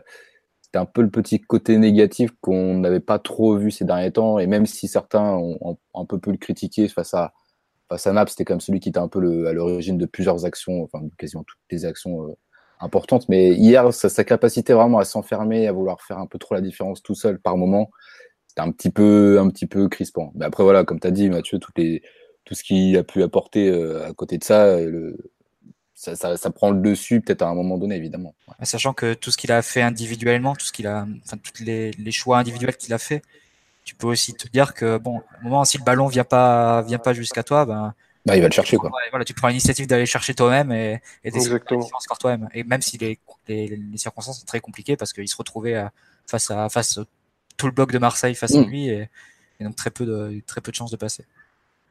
Ouais, Omar, tu as rajouté quelque chose sur le match de Neymar ou pas? Oui, je, je, je, m'inscris totalement dans ce que dit Mathieu. En ce moment, pour moi, Neymar, c'est un peu Superman. Il fait des, il fait des différences incroyables. Je crois qu'il est dans une, d'une forme individuelle dans laquelle il est, on l'a rarement vu depuis qu'il est au PSG et que les, défauts dont tu parlais, Adrien, là, le fait qu'il porte un peu trop le ballon, qu'il redescende et qu'il le perde dans des zones euh, un petit peu dangereuses. Je pense que la première des choses, c'est que c'est dû à son positionnement qui est très axial et qui, je pense, et je maintiens, n'est pas quelque chose qui correspond à ce qu'il est. Et la deuxième des choses, bah, comme tu l'as dit Mathieu, c'est que les ballons ne lui arrivent pas. Je pense que c'est une phrase que tu aurais pu répéter l'année dernière. Si Neymar est se contentait d'attendre le ballon dans les 30 mètres et qu'on savait lui amener, ben on, je sais pas, on, était on est à 3 buts 7 par match, ben tu, tu peux penser qu'on en mettrait facilement un ou deux de plus, tellement il est capable de faire des différences incroyables sur un, deux, trois joueurs, même en étant sur son mauvais pied, même en étant de dos. Donc c'est, enfin, il nous facilite quand même la vie, quoi, d'avoir, euh, d'être dans cette forme-là et, ça n'a pas toujours été le cas depuis le début de saison. Maintenant, le, le, le challenge de, de ça va être de le maintenir dans cet état-là au moins jusqu'à mardi 22h45, 23h plutôt, et de, lui faciliter un peu la tâche parce que bah, on n'aura pas, il n'aura pas autant d'espace et il ne pourra pas jouer 25 duels à tous les matchs. C'est intéressant ce que tu dis, à la fois sur euh, son, son instinct qui est plus celui de euh, pas forcément d'un meneur de jeu et plus celui d'un attaquant et aussi de son repositionnement. Parce que déjà l'an dernier euh, enfin on lui demandait encore peut-être plus parce qu'il devait faire sa différence en partant d'une position très excentrée dos au jeu. Là au moins il peut il peut être face au jeu et plus dans l'axe donc avec possiblement plus de solutions à, à choisir. Alors que l'an dernier bon, il devait se retourner il devait dribbler trois mecs et ensuite il avait encore 30 mètres à faire pour pour pouvoir trouver Mbappé et, et deuxième point c'est que bon ok ce repositionnement ça ça peut l'aider mais c'est vrai que ça peut être parfois préjudiciable à l'équipe dans le sens où il n'y a, jamais de pause en fait avec Neymar. C'est un joueur qui va toujours prendre l'initiative, qui va toujours essayer de, de, trouver un décalage. Donc ça suppose un niveau de perte de balle qui est, qui est très élevé, qui est pas celui d'un meneur de jeu, mais plus celui d'un attaquant, et qui suppose donc que l'équipe doit doit avoir une structure derrière pour pouvoir le récupérer parce que c'est beaucoup beaucoup de situations de compte potentielles pour l'équipe adverse. ça avait été déjà le cas face à Naples, encore plus dans un cas 4-2-3-1 où derrière, il n'y a, que, deux milieux et quatre, et quatre défenseurs dans deux latéraux qui sont souvent projetés pour euh, pouvoir rattraper. Donc euh, là, au moins, la, structure A3 permettait de, de mieux compenser quand Neymar se prenait des, des, euh, des initiatives individuelles et perdait le ballon parce qu'il était, enfin, il que deux attaquants. Quoi. Ouais, juste pour compléter sur Neymar, là, il y a sur le live, il y a beaucoup de réactions. Il y a deux personnes qui ont, qui ont pas aimé son match. Il y en a qui parlent de match mauvais. Euh... Non, mais complètement. Enfin, tu peux retenir beaucoup de choses. Voilà. Mais juste, je trouve qu'il y a une... ce que tu dis qui se retrouve un peu dans un commentaire. Il dit, il y a un peu un côté pompier pyromane pour Neymar. Il nous pose pas mal de problèmes par son tempérament dans le jeu, perte de balles dangereuses, monopolisation du ballon, décrochage anarchique, mais il arrive toujours à en ressortir décisif je trouve que c'est un bon résumé des, des, performances du joueur euh, actuellement parce que, comme tu le dis, euh, il est quand même à la base pratiquement de toutes les actions. Quoi. C'est. tu dis que s'il n'était pas là, euh, on... arriverait à approcher le but adverse, tu sais pas quoi. Bah, tu sais, tu te retrouves dans ce que. S'il n'est pas là, tu te retrouves un peu dans le PSG que tu as vu la, première saison euh, d'Emery. Ouais, ouais c'est ça, exactement. Où t'as pas le Ibra qui te porte le jeu, ben là, ça t'a plus Neymar. Voilà. Après, des grandes équipes, font même des équipes qui dépendent d'un grand joueur, on n'est pas la seule. Et je vu l'état de l'effectif, euh, il risque d'avoir un certain nombre de responsabilités quand même. Quoi. bon. Euh, si vous voulez rajouter quelque chose sur Neymar ou un autre joueur, ou on passe à la sanction? Il ah, faut, saluer quand même, le, on, l'a un peu fait, mais très gros match de, de Marquinhos et, belle réponse par rapport à la, copie qu'il avait rendue mercredi dernier. Il a vraiment été impérial, que, quoique pas trop embêté, c'est vrai, mais il, a quasiment réussi euh, tout ce qu'il avait à faire. Je crois que c'est le joueur parisien qui tente le plus de passes. Il est dominant dans les airs. Je crois qu'il fait 11, 11 dégagements. enfin, il a, vraiment, il a vraiment été ultra dominant et, rassurant pour ses deux jeunes partenaires. Ouais, juste un truc euh, que tu, pour compléter un peu ce que tu dis, euh, il avait un peu un rôle de, de, leader à tenir, clairement de patron de défense, et je trouve qu'il l'a très très bien tenu. C'est pas. Il avait déjà montré contre Amiens un peu cette capacité, euh, ce leadership un peu. il a été souvent critiqué. Il a complètement coulé contre Naples, on l'a assez dit. Même si je pense qu'il y a beaucoup de joueurs défensifs qui ont eu du mal contre Naples de par la structure archi déficiente euh, du PSG sur ce match-là. Mais euh, tu, as un.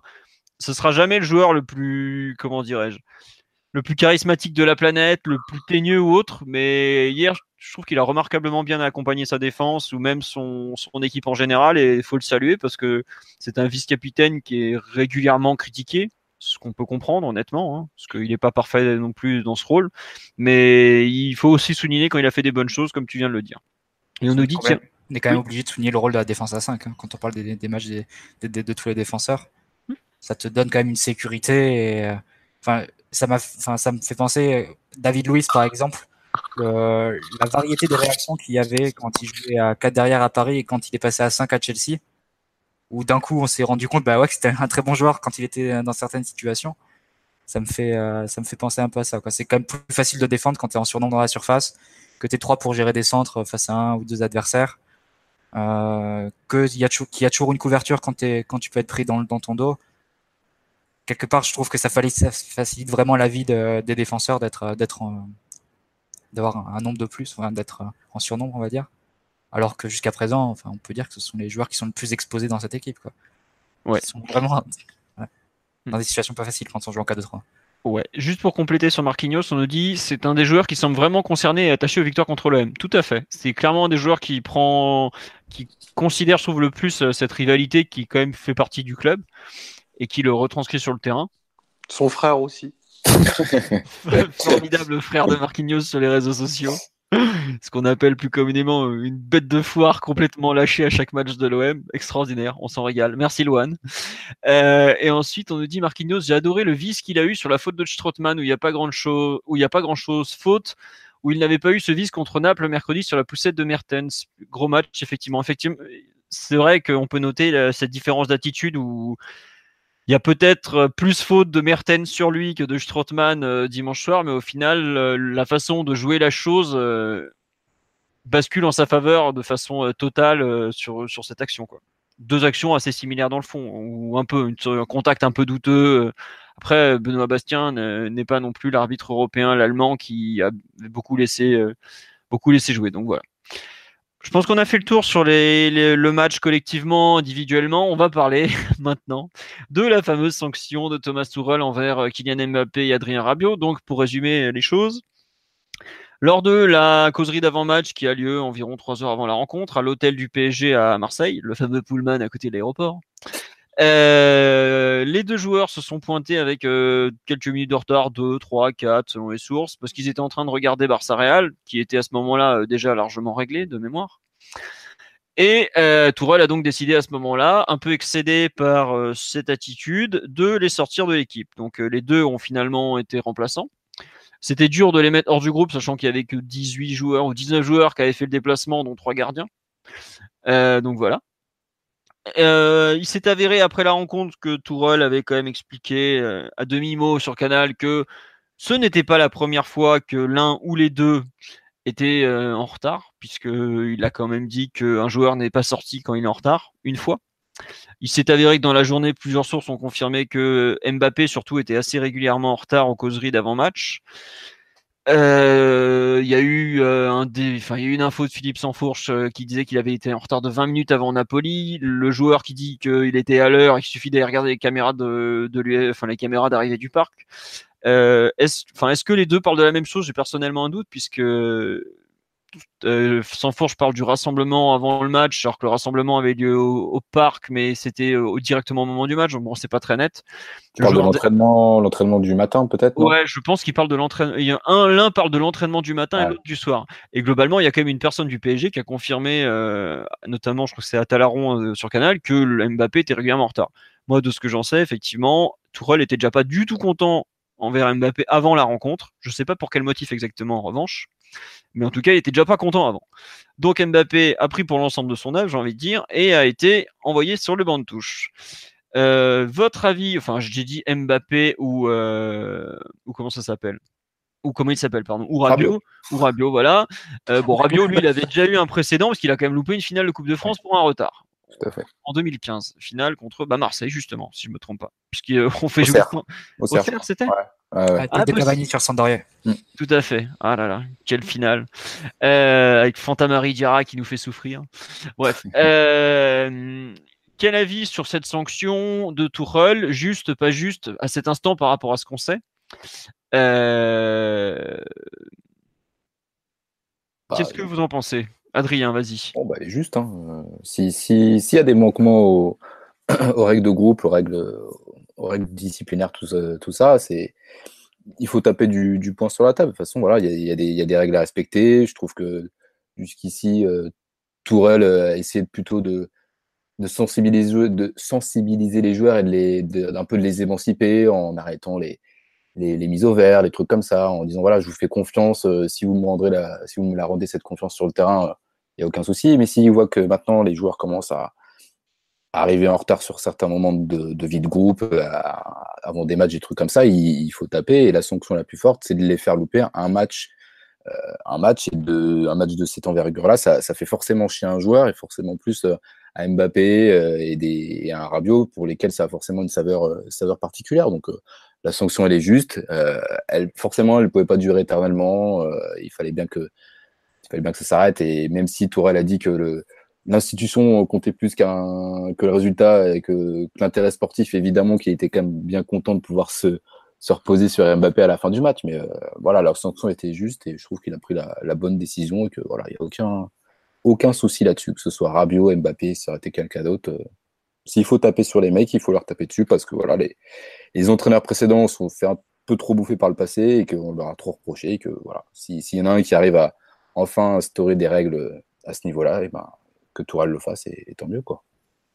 Ouais, euh, très bien. Donc pour toi, c'est tout. Enfin, globalement, euh, j'ai pas vu euh, beaucoup de monde. Non, à part Pierre Menès, j'ai pas vu d'autres euh, qui étaient contre. Moi, je, je- non, non, ce- je pense, je prends notamment en exemple le forum de culture PG. Hier soir, il y a des personnes qui trouvaient que c'était pas normal de, enfin que c'était, qui pénalisait un peu le, le PSG en faisant ça, euh, Tourelle. Euh, moi, globalement, le PSG comment? Bah, que c'était pas une bonne chose de se tirer une, oula, je m'entends double, de se tirer une balle dans le pied le, au moment de, sur un match aussi gros, quoi.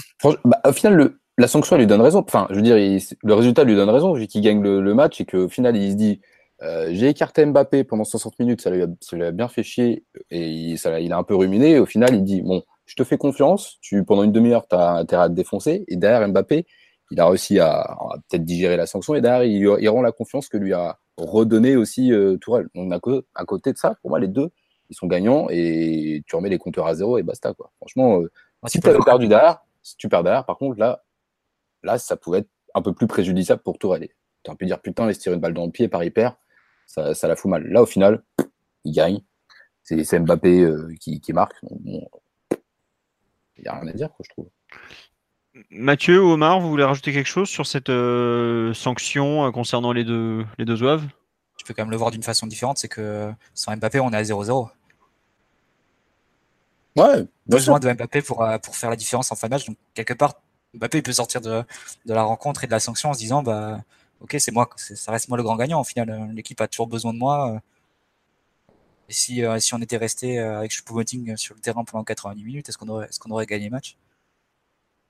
C'est pas, c'est pas évident de répondre à cette question-là. Donc, euh, je, je sais pas. Je pense que pour être pleinement gagnant, le, choix de, de Tourelle, enfin, pour, enfin, pas forcément gagnant, parce que je pense pas qu'il est, que ce soit un raisonnement dans le sens où Tourelle se disait, voilà, c'est comme ça, je vais imposer mon autorité, tout ça. Mais pour que son autorité soit renforcée, etc., et sa crédibilité renforcée, il aurait fallu que la différence soit faite avant que, Mbappé rentre. Mais je pense que il n'a pas raisonné comme ça quand il prend la décision. Je pense qu'il prend la décision en se disant, euh, c'est la seule chose que je dois faire vis-à-vis des, autres joueurs. Si je commence à autoriser des retards à chaque, euh, à chaque causerie, euh, le, le groupe va, va m'échapper. Donc je suis un peu forcé de le faire. Donc je pense pas que non plus, je pense pas que ça renforce la, crédibilité de, de parce que la différence aurait dû être faite avant, euh, avant l'entrée d'MEP pour que ce soit le cas. Mais il pouvait pas prendre d'autres décisions sans doute de son point de vue euh, pour pas que la situation euh, lui échappe et que euh, tout ce qui est calinothérapie et responsabilisation des joueurs devienne euh, se transforme en république des joueurs et, euh, et autogestion. Parce qu'il y a une frontière qui est assez fine au final. Et donc c'est important que quand tu laisses des libertés, euh, ça doit s'accompagner d'une certaine responsabilité, d'une autorité qui reste présente pour sanctionner le débordement. Donc c'est important de veiller à chaque fois à ce qu'il y ait les deux quand même. Très bien. tu, as des soutiens. On nous dit euh, D'accord, le match moyennas peut renforcer le joueur. Ouais, ouais, bah. Après, je suis pas sûr que le joueur ait spécialement envie de, de comment dirais-je, de débuter sur le banc une nouvelle fois, quoi. Parce que Mbappé, ce qu'il aime par-dessus tout, c'est jouer. Hein. Même quand il sort en Ligue des Champions, alors qu'il y a 5-1 contre l'Étoile Rouge, il est pas content, par exemple. et puis, même si c'est, ça paraît euh, totalement anecdotique et on, s'en bat les couilles, nous, parce que c'est, c'est, pas propre au PSG, mais dans, un, dans sa lutte pour le Ballon d'Or, même si on sait qu'il n'est pas omnubilé par ça, de, de marquer les esprits dans un match comme Marseille, ça compte forcément pour lui, je pense. Ouais, ouais, après, euh, enfin, si vous voulez gagner le ballon d'or, vous allez peut-être euh, jouer un peu plus contre le Napoli. Ah au, final, c'est quand même lui le héros du match, Mbappé. Enfin, il a, qui joue une heure ou, ou 30 minutes, c'est lui qui a fait basculer la rencontre. Donc, euh, ouais, c'est grand tort, cette histoire. Bah, si, parce que les images avec Buffon qui, qui lui parle avant la rencontre parce qu'il est puni ont aussi beaucoup tourné, quoi. Et s'il est puni, enfin, dans les pourquoi Buffon lui parle, tout le monde sait aussi pourquoi Buffon lui parle parce que il a été en retard et tout ça, quoi. Donc ça lui fait pas forcément de bien à son image, ça montre l'image d'un joueur alors qu'il a toujours, il est toujours apparu comme euh, le parfait professionnel, euh, archi mature, tout ça. Le mec est en retard à des causeries parce qu'il regarde Real Barça. Euh, il y a quand même plein de plein d'anecdotes avec Jardim à Monaco, enfin où il y a. Oui, mais ça, ça sortait pas beaucoup. Il a été plusieurs fois sanctionné quand même, Mbappé. Enfin, c'est pas la première fois non plus. Ouais, c'était à Monaco, quoi. Tout le monde s'en foutait. Ouais, voilà, à Monaco, qui se souvient que par exemple, il se chauffe avec Ragui à l'entraînement à quelques semaines, voilà, avant son transfert, tu vois. Euh, tout ça, c'était des trucs qui avaient été mis sous le tapis parce que, bah, effectivement, la vie à Monaco, bah, ça concerne que les trois monégasques ou presque, sans vouloir être méchant. Hein. Et là, ça a quand même un impact beaucoup plus fort, quoi, parce que j'ai pas vu grand monde prendre parti pour Mbappé, le, génie français, comme dirait un certain commentateur, plutôt que pour le... hier aussi. plutôt que pour le, le, tortionnaire allemand, tu vois ce que je veux dire. Donc, euh, globalement, je trouve que le Tourelle s'en s'en sort bien, même si dans le fond, en fait, il aurait fallu que le PSG mène et qu'il ait même pas à le faire rentrer, pour que là, euh, il s'en sorte totalement vainqueur.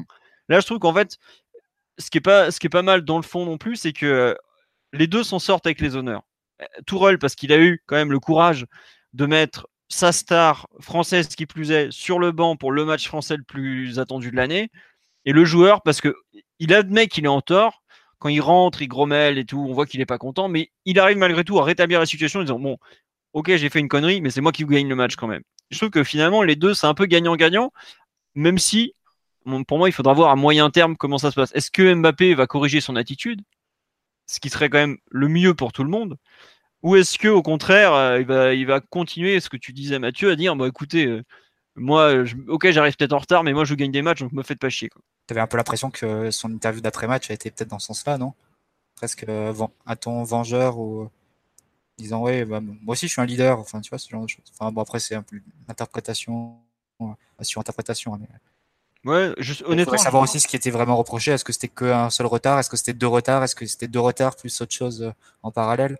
C'est des choses auxquelles on n'a pas accès, donc c'est compliqué aussi d'évaluer la décision de Tourelle euh, sous cette, sous cet aspect-là. Là-dessus, euh, en fait, quelle qu'était la sanction que Tourelle aurait prise, le, le talent de, de, Mbappé est toujours plus grand. Donc, euh, quoi qu'il se passe, euh, quel qu'était le temps de jeu qu'il lui aurait donné, il aurait montré que, ben, écoute, je suis là et tu vas devoir compter sur moi. Je trouvais que déjà dans la conférence de presse de la veille, il l'avait tensé sur pas mal de sujets il avait dit qu'il devait grandir et tout, et, et ça laissait augurer euh, d'une pointe de mécontentement. Je pense que déjà, le, premier chef de tout ça, c'est c'est la copie qu'il a rendue contre le Napoli. Je veux dire. Attends, euh, juste pour compléter, déjà avant le Napoli, il l'avait un peu taquiné sur quand il l'avait dit, lui l'avait dit, il va à gauche euh, sans que je lui donne l'autorisation, tout ça. Voilà. Voilà. Ça, ça, ça, complète ça. Après, voilà, Tourelle, il est pas fou. Il sait que voilà le le joueur avait fait un match bien en deçà de ce qu'il doit et ce qu'il est capable de faire. Euh, l'accumulation fait que peut-être il fait pas une bonne semaine de travail et que le sanctionner je pense, une bonne chose. Il n'y a aucun mal à ça. Enfin, moi, je trouve que Tourelle a eu, raison de le faire. Euh, ça n'assoit pas son, autorité, mais ça montre qu'il n'a pas, un, a pas un style de management unilatéral. Enfin, il sera pas là que pour donner des semaines de vacances. Enfin, c'est ce qu'on espère. Enfin, on, est tous sûrs de ça, mais ça ressemble plus à des choses qu'il a fait de par le passé. Je crois que c'est toi, Philo, qui en parlait, qu'il avait, il avait déjà sanctionné de la sorte, je crois, Aubameyang, Aubameyang pour une ah bah histoire hein. euh, d'anniversaire, un truc comme moi, ça. Moi, je vous le dis honnêtement, le fait, le câlinage, tout ça, euh, câlinothérapie dont on s'est moqué un peu dernièrement, pour moi, ça correspondait pas à Tourelle. Et on, côté allemand, il y a plein de gens qui ne comprenaient pas qui, quel était ce Tourelle qu'on voyait à Paris. Là, le fait qu'il pète un câble euh, d'un coup en mode bon allez les deux vous sortez, ça, ça correspond un peu plus. Et, que Mbappé et Rabiot s'estiment heureux d'avoir été dans le groupe, honnêtement. Parce qu'Aubameyang, c'est carrément en tribune qu'il avait regardé le match contre le Sporting. Et à l'époque, c'était vraiment un match important pour Dortmund. Donc, après lui, euh, euh, comme il s'appelle, Aubameyang, il était parti à Milan euh, en pleine semaine et tout normal, quoi. Ouais, mais de ce que j'en sais, ça faisait un moment que l'autre en avait un peu marre de. Tu vois, à force de, de rogner, rogner, rogner, rogner, mm. la, cocotte minute était prête à exploser. C'est ce qui Après, c'est peut-être une accumulation de choses aussi qui l'oblige à faire ça, tu vois. Je complètement. Et c'est mm. complètement une accumulation c'est complètement une accumulation. Et il le dit clairement après la rencontre, c'est pas une fois. Pas, ouais, c'est ça, c'est pas le fait que tu arrives deux minutes une fois qui te fait péter un câble comme ça, c'est évident. Surtout pour une fois que les joueurs étaient en train de regarder un match de foot. voilà, ça leur arrive pas très souvent. Bon, Mbappé adore ça, donc c'est pas, pas, étonnant. Mais par exemple, je suis, je, suis un peu surpris par exemple que Rabiot était en, était en train de mater un match. Voilà, ouais, il faisait, des, du repérage. il était en train de dire il est pas mal le petit Brésilien au milieu là. Euh, il va sauter en fait, Arthur. Arthur il fait chier finalement. Arthur il s'appelle, ouais, bah, je vais peut-être pas y aller finalement. Eh bon, euh, tiens, c'est vrai qu'il y a plusieurs personnes qui disent euh, que l'attitude de Mbappé après la rencontre, l'interview, euh, ne laisse pas penser qu'il va changer. Je sais pas, c'est quand même un joueur qui est très intelligent, qui est très intéressé par le fait de faire une grande carrière et qui se rend compte que que c'est pas c'est pas n'importe quoi. Et la façon dont Bouffon lui parle, notamment, c'est pas anodin. Il y a beaucoup de choses qui montrent que ça ça a quand même été un quelque chose qui est un, mini événement. Après heureusement entre guillemets que, que le PSG gagne euh, cette rencontre parce que si on la perd avec Mbappé sur le banc, euh, ouais. t'as beaucoup de choses qui s'écroulent d'un coup. C'est toujours le résultat qui, qui finit par. Euh, qu'est-ce qu'on aurait dit d'Emery si après avoir mis Thiago Silva sur le banc au Bernabeu, il avait gagné 2-0 là-bas quoi. Ça aurait pu ça aurait pu changer des choses dans, dans la perception que, que les médias et que les observateurs en général ont eu de son travail à Paris. c'est c'est toujours à double tranchant hein, ce genre de ce genre de décision assez assez forte quand, quand un coach. Ouais. Et, juste, et un truc qu'il faut ajouter, c'est quand même, enfin, pour moi, c'est quelque chose qu'on n'a pas assez dit, donc je peux me permettre de le faire. Il a pris des décisions fortes en fait. Parce que honnêtement, euh, quand il dit ouais, je veux les quatre offensifs sur le terrain, pour moi, tu as une sorte de, de non-choix dans le fond. Ou dans le sens où il fait des compositions en mettant les 11 meilleurs et pas forcément la meilleure équipe, les 11 meilleurs joueurs individuellement. Je trouve que là, il se met en danger, il regrette lui-même de, le faire, de devoir le faire parce que ça lui coûte euh, trois jours de travail et il n'y en a pas beaucoup alors qu'on va à Napoli jouer notre peau. Et quelque part, c'est super courageux. C'est peut-être même déjà trop tard en revanche. Mais bon, ça, on le saura avec le temps. Mais euh, faut quand même saluer euh, le, le fait que celui qui avait été pris parce que euh, il avait montré des choses à Dortmund, notamment dans, son aspect tactique, mais aussi dans sa gestion d'investir, euh, où globalement ça s'était parfois mal passé. Euh, allez demander à Matsumol ce qu'il pense de Thomas Tuchel. Préparez-vous, il est tendu. Hein. ou même Subotic à saint il l'aime pas beaucoup, quoi. Voilà. Mais je trouve qu'en fait, il a fait, il est un peu redevenu lui-même quelque part avec cette action. Et il sait qu'il sait qu'il doit adapter son management, qu'il peut pas faire comme tout ce qu'il a fait à Dortmund. Genre quand, il avait viré du terrain euh, le Sven Bislimat, là le responsable du recrutement, il peut pas faire pareil à, Paris quand Tero Henrique alors qu'ils peuvent pas s'encaisser. Quel dommage.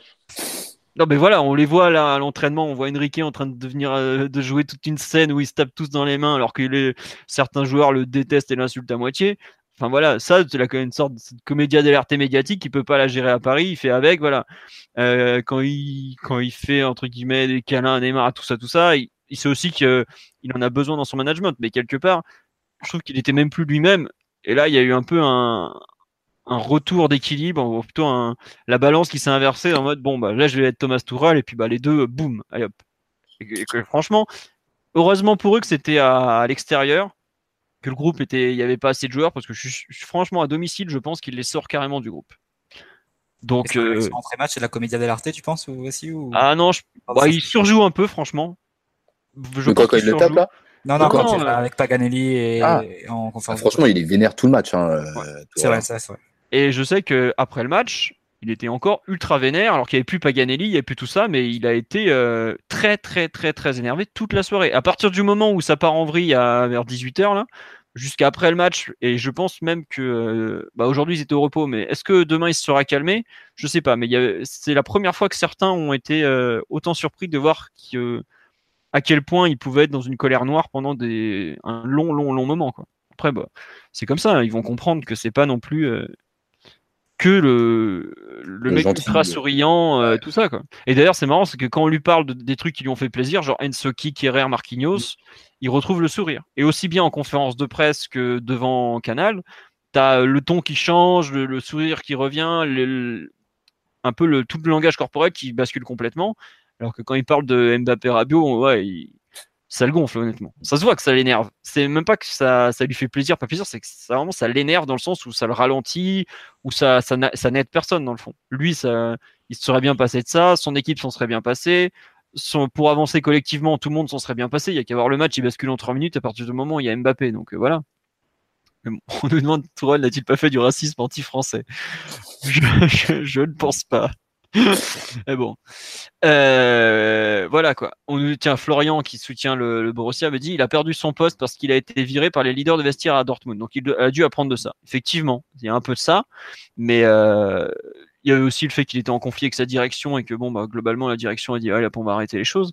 Mais je trouve qu'il y a vraiment une euh, des choix, enfin il y a eu un choix très très fort qui a été fait, même s'il n'est pas allé jusqu'au bout non plus. bout. Ouais, il est- est allé au bout de sa logique. Voilà. Mais tu vois, je pense que par rapport à ce qui s'est passé à Dortmund, c'est peut-être aussi ça, ne pas être allé jusqu'au bout, être revenu pour laisser la porte ouverte à une sorte de pardon. Quoi. Bon.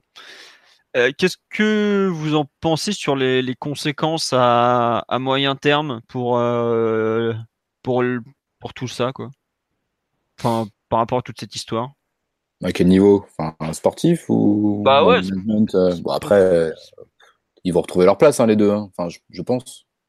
Ouais, non, non, bah, enfin, tu vois l'entrée, il n'y a pas photo quoi. Voilà. Ah, bon.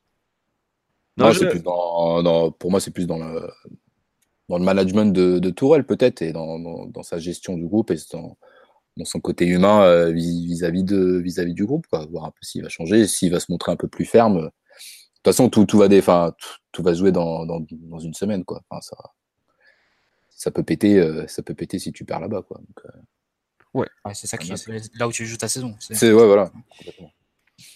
À Naples, Ça va- ça va. Ouais, ça va forcément influencer pas mal de choses.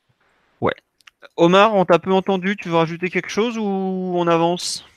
Non, les, les, les conséquences de, de la sanction, je pense qu'elles seront, minimes. hein. Tu peux pas de, tu peux pas, vu la structure de l'effectif, tu peux ni te passer de l'un et de l'autre. Et vu le talent de Mbappé, encore moins. Donc euh, voilà, c'est, c'est un moment fort de la saison, mine de rien. Ce, qui, ce, qui vient de ce que vient de faire euh, restera, mais on est, euh, comme l'a dit Adrien, on est à huit matchs d'un match euh, vital, l'un des plus importants de ces, ces dernières années. Donc, va vraiment falloir basculer là-dessus. Même si, euh, même si je ne passe pas sous silence le, le match de vendredi qui va être très intéressant aussi.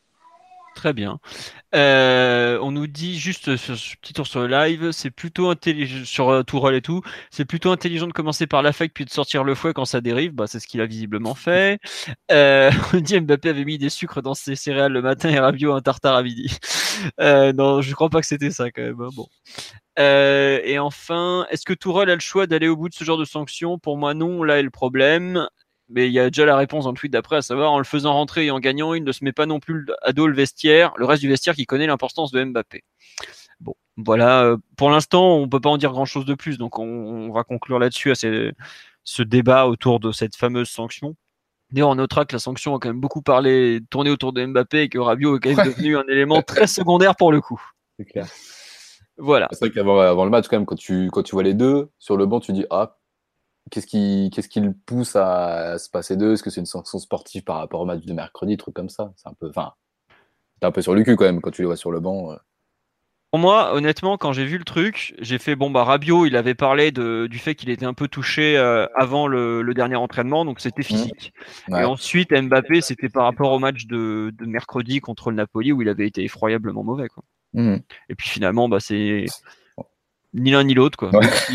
Bah après euh, Rabiot, on n'était pas totalement, enfin certains pensaient que c'était euh, disciplinaire, enfin c'était une sanction par rapport à son non-match. Et bon, pas totalement, enfin pas vraiment quoi. Donc bon. Ah oui tiens, pour conclure le débat sur Mbappé, un but toutes les 52 minutes en en Ligue 1. En Ligue 1. Et concernant Rabiot, oui, c'est toujours dans les contrats, la prolongation, c'est même très très très bien parti. Quoi. Mais bon, on verra ce que ça donne et quand ça sera fini, ou... parce qu'il y a quand même celle de Di Maria officialisée, celle d'Areola aussi, même si celle-là n'est pas tout à fait bouclée. Donc voilà. On va basculer sur la dernière partie de l'émission, les résultats des autres équipes du PSG, puisqu'il y a quand même pas mal de matchs qui avaient lieu ce week-end. Oh bah ça va aller vite en fait, parce qu'il n'y avait pas du tout pas mal de matchs. Je me suis trompé, c'est juste qu'il y avait, il n'y a que les féminines qui ont joué, qui ont. Ah. Voilà, je sais qu'Adrien était au taquet. Elles se sont imposées 1-0 contre Guingamp. Elles ont eu beaucoup de mal, euh, pas mal de difficultés face à des Guingampaises euh, bien, bien solides. c'est leur, boulot qui a marqué? Non, non, elle est à la retraite, Adrien. On sait que t'es pas venu dans le podcast depuis 10 ans au moins, mais quand même, leur boulot a arrêté sa carrière. Euh, elle est toujours auprès du stade, dans, le staff élargi des féminines, mais elle est plus là. elle fait un peu tout hein, quand même. Hmm. Bah, on sait même pas qui est vraiment son employeur. Hein. PSG, Canal Plus. Euh, Canal. Enfin bon, bref. Euh, donc c'est quand même, euh, mais c'est celle qui l'a remplacé, F Périsset, qui a, comment dirais-je, qui a centré au second poteau pour Marie-Antoinette Catoto, qui a marqué le but de la victoire, meilleure buteuse de Ligue 1, enfin de Division 1, parce que chez les féminines ça s'appelle encore la Division 1. Et donc victoire 1-0. Bon, Lyon s'est embaladé 5-0 à Metz euh, lors de la même journée de championnat. C'est toujours le même classement en tête, à savoir Lyon premier, PSG deuxième, deux points d'écart entre les deux. Mais globalement, il y a un énorme truc le troisième, parce que le Paris FC est à 14 points quand le PSG en a 22. Donc, ce qui est bien, la bonne nouvelle, c'est que pour la prochaine qualification Ligue des Champions, ça devrait le faire sans trop de problèmes. Voilà. Euh, ensuite, sur euh, le hand, bah, trêve internationale, donc pas de match. Enfin, pas de match, en tout cas du PSG, parce nos joueurs vont être, je pense, bien exploités, comme d'habitude. La CFA, ça, c'est, enfin, la réserve, puisque la CFA n'existe plus, c'est le National 2. Euh, la réserve n'a pas joué, puisqu'il y avait un tour de Coupe de France. U19, c'est les vacances scolaires, donc ils n'ont pas joué. U17, pareil. Euh, U19, en revanche, ils avaient joué en Ligue des Champions, enfin en Youth League. Le mercredi après-midi contre le Napoli, ils avaient fait un 0-0 qui n'était pas bien payé, puisqu'ils avaient eu pas mal d'occasions, mais ils avaient manqué de réussite. Euh, je trouve qu'il y a de bonnes choses. L'équipe progresse petit à petit, alors que Thiago Motta fait toujours jouer une équipe très jeune. Et malgré tout, ça, ça avance, je trouve, collectivement. C'est déjà un peu meilleur. Le Napoli est une équipe très très dure à battre, puisque je crois qu'ils ont fait trois matchs nuls en trois rencontres, si je me trompe pas. Donc euh, c'était un, match assez serré, très bon. Alors par contre, les Italiens sont venus vraiment pour défendre. Hein. En termes d'ambition offensive, euh, je pense que l'OM en avait plus hier soir, pour vous donner une idée. Euh, mais globalement, Paris a bien tenu. On a vu des bonnes choses au milieu de terrain. On a vu un choix un peu étonnant, savoir Cody Williams, qui est plutôt un joueur de côté, de côté qui était aligné en relayeur.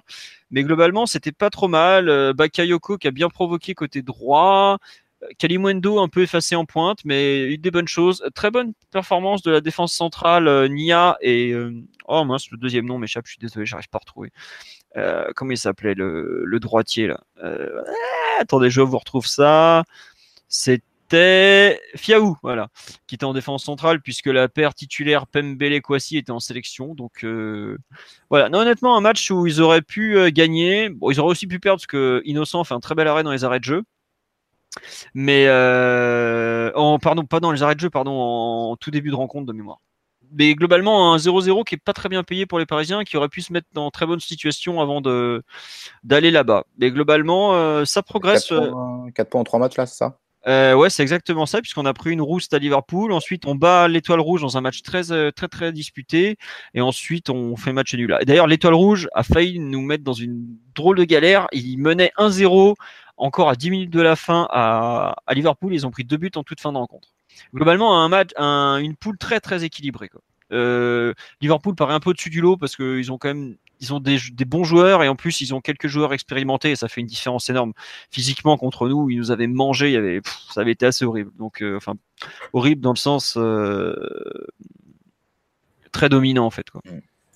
Mm. par contre, je crois que je me suis trompé complètement. Les droits, il s'appelle Koulibaly. Je sais plus quel nom je vous ai donné. bref, c'était lui, il a fait un bon match, même s'il a eu un peu de mal sur la fin. Voilà, on a un peu fait le tour de l'actualité du PSG pour cette semaine. On, on a déjà plus d'une heure et demie d'émission. Le prochain podcast aura lieu lundi prochain avec une grosse émission, le débrief de PSG euh, Lille qui va être un bon match dès vendredi soir et surtout veille de Napoli-PSG qui sera une rencontre forcément clé de la saison, comme on l'a déjà dit à plusieurs reprises. On espère qu'on a répondu à toutes vos questions, on espère qu'on a été complet. Euh, bah tiens, juste pour finir, on me demande des, sur les prêtés. Trapp est plutôt performant avec Francfort au point qu'ils réfléchissent à le garder alors qu'ils avaient pris cet été un titulaire. Donc c'est une bonne nouvelle. L'autre Chelsea, bah, il s'en sort bien. Le Betis va lever l'option d'achat, c'est pratiquement sûr. Faudra voir. Bah, normalement, c'est 25 millions d'euros, mais ils ont parlé du fait que le prêt payant pouvait être inclus déjà. Mais c'est assez, honnêtement, c'est très flou. Faut retrouver l'article. Il était samedi en, en, début de soirée sur le site. Notamment le fait que le PSG conserverait 20%. Le dossier Lo Chelsea est globalement un immense flou. Euh, donc c'est assez dur de s'y retrouver. En Ligue 2, Robaille avait très bien débuté avec Valenciennes. J'ai l'impression que ça se réduit un peu en termes d'efficacité.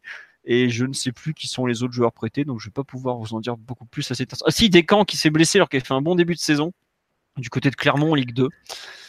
Et je crois que ce sont les seuls joueurs qu'on a prêtés. Avec Rikoviak qui est titulaire avec le Lokomotiv Moscou, mais pareil, l'option d'achat devient, je crois, obligatoire après une dizaine de matchs, donc bah, elle va être levée vu que c'est un titulaire. il dépanne un peu partout, défense, milieu, un coup relayeur, un coup défensif. Donc globalement, bah, il a trouvé chaussure à son pied dans le au Lokomotiv Moscou. Donc on le reverra probablement pas à Paris. Alors qu'on manque d'un 6 peut-être très défensif par moment, bah tant pis, ce ne sera pas lui, mais bon, c'est comme ça. Sur ce, c'est vraiment la fin cette fois-ci. On vous dit à lundi prochain. Donc, bonne soirée à tous, bon match euh, et autres. Et encore merci de votre fidélité. On était encore près de 500 à refaire le, le fabuleux OMPG d'hier soir. Au revoir tout le monde. Salut. Ciao. Ciao.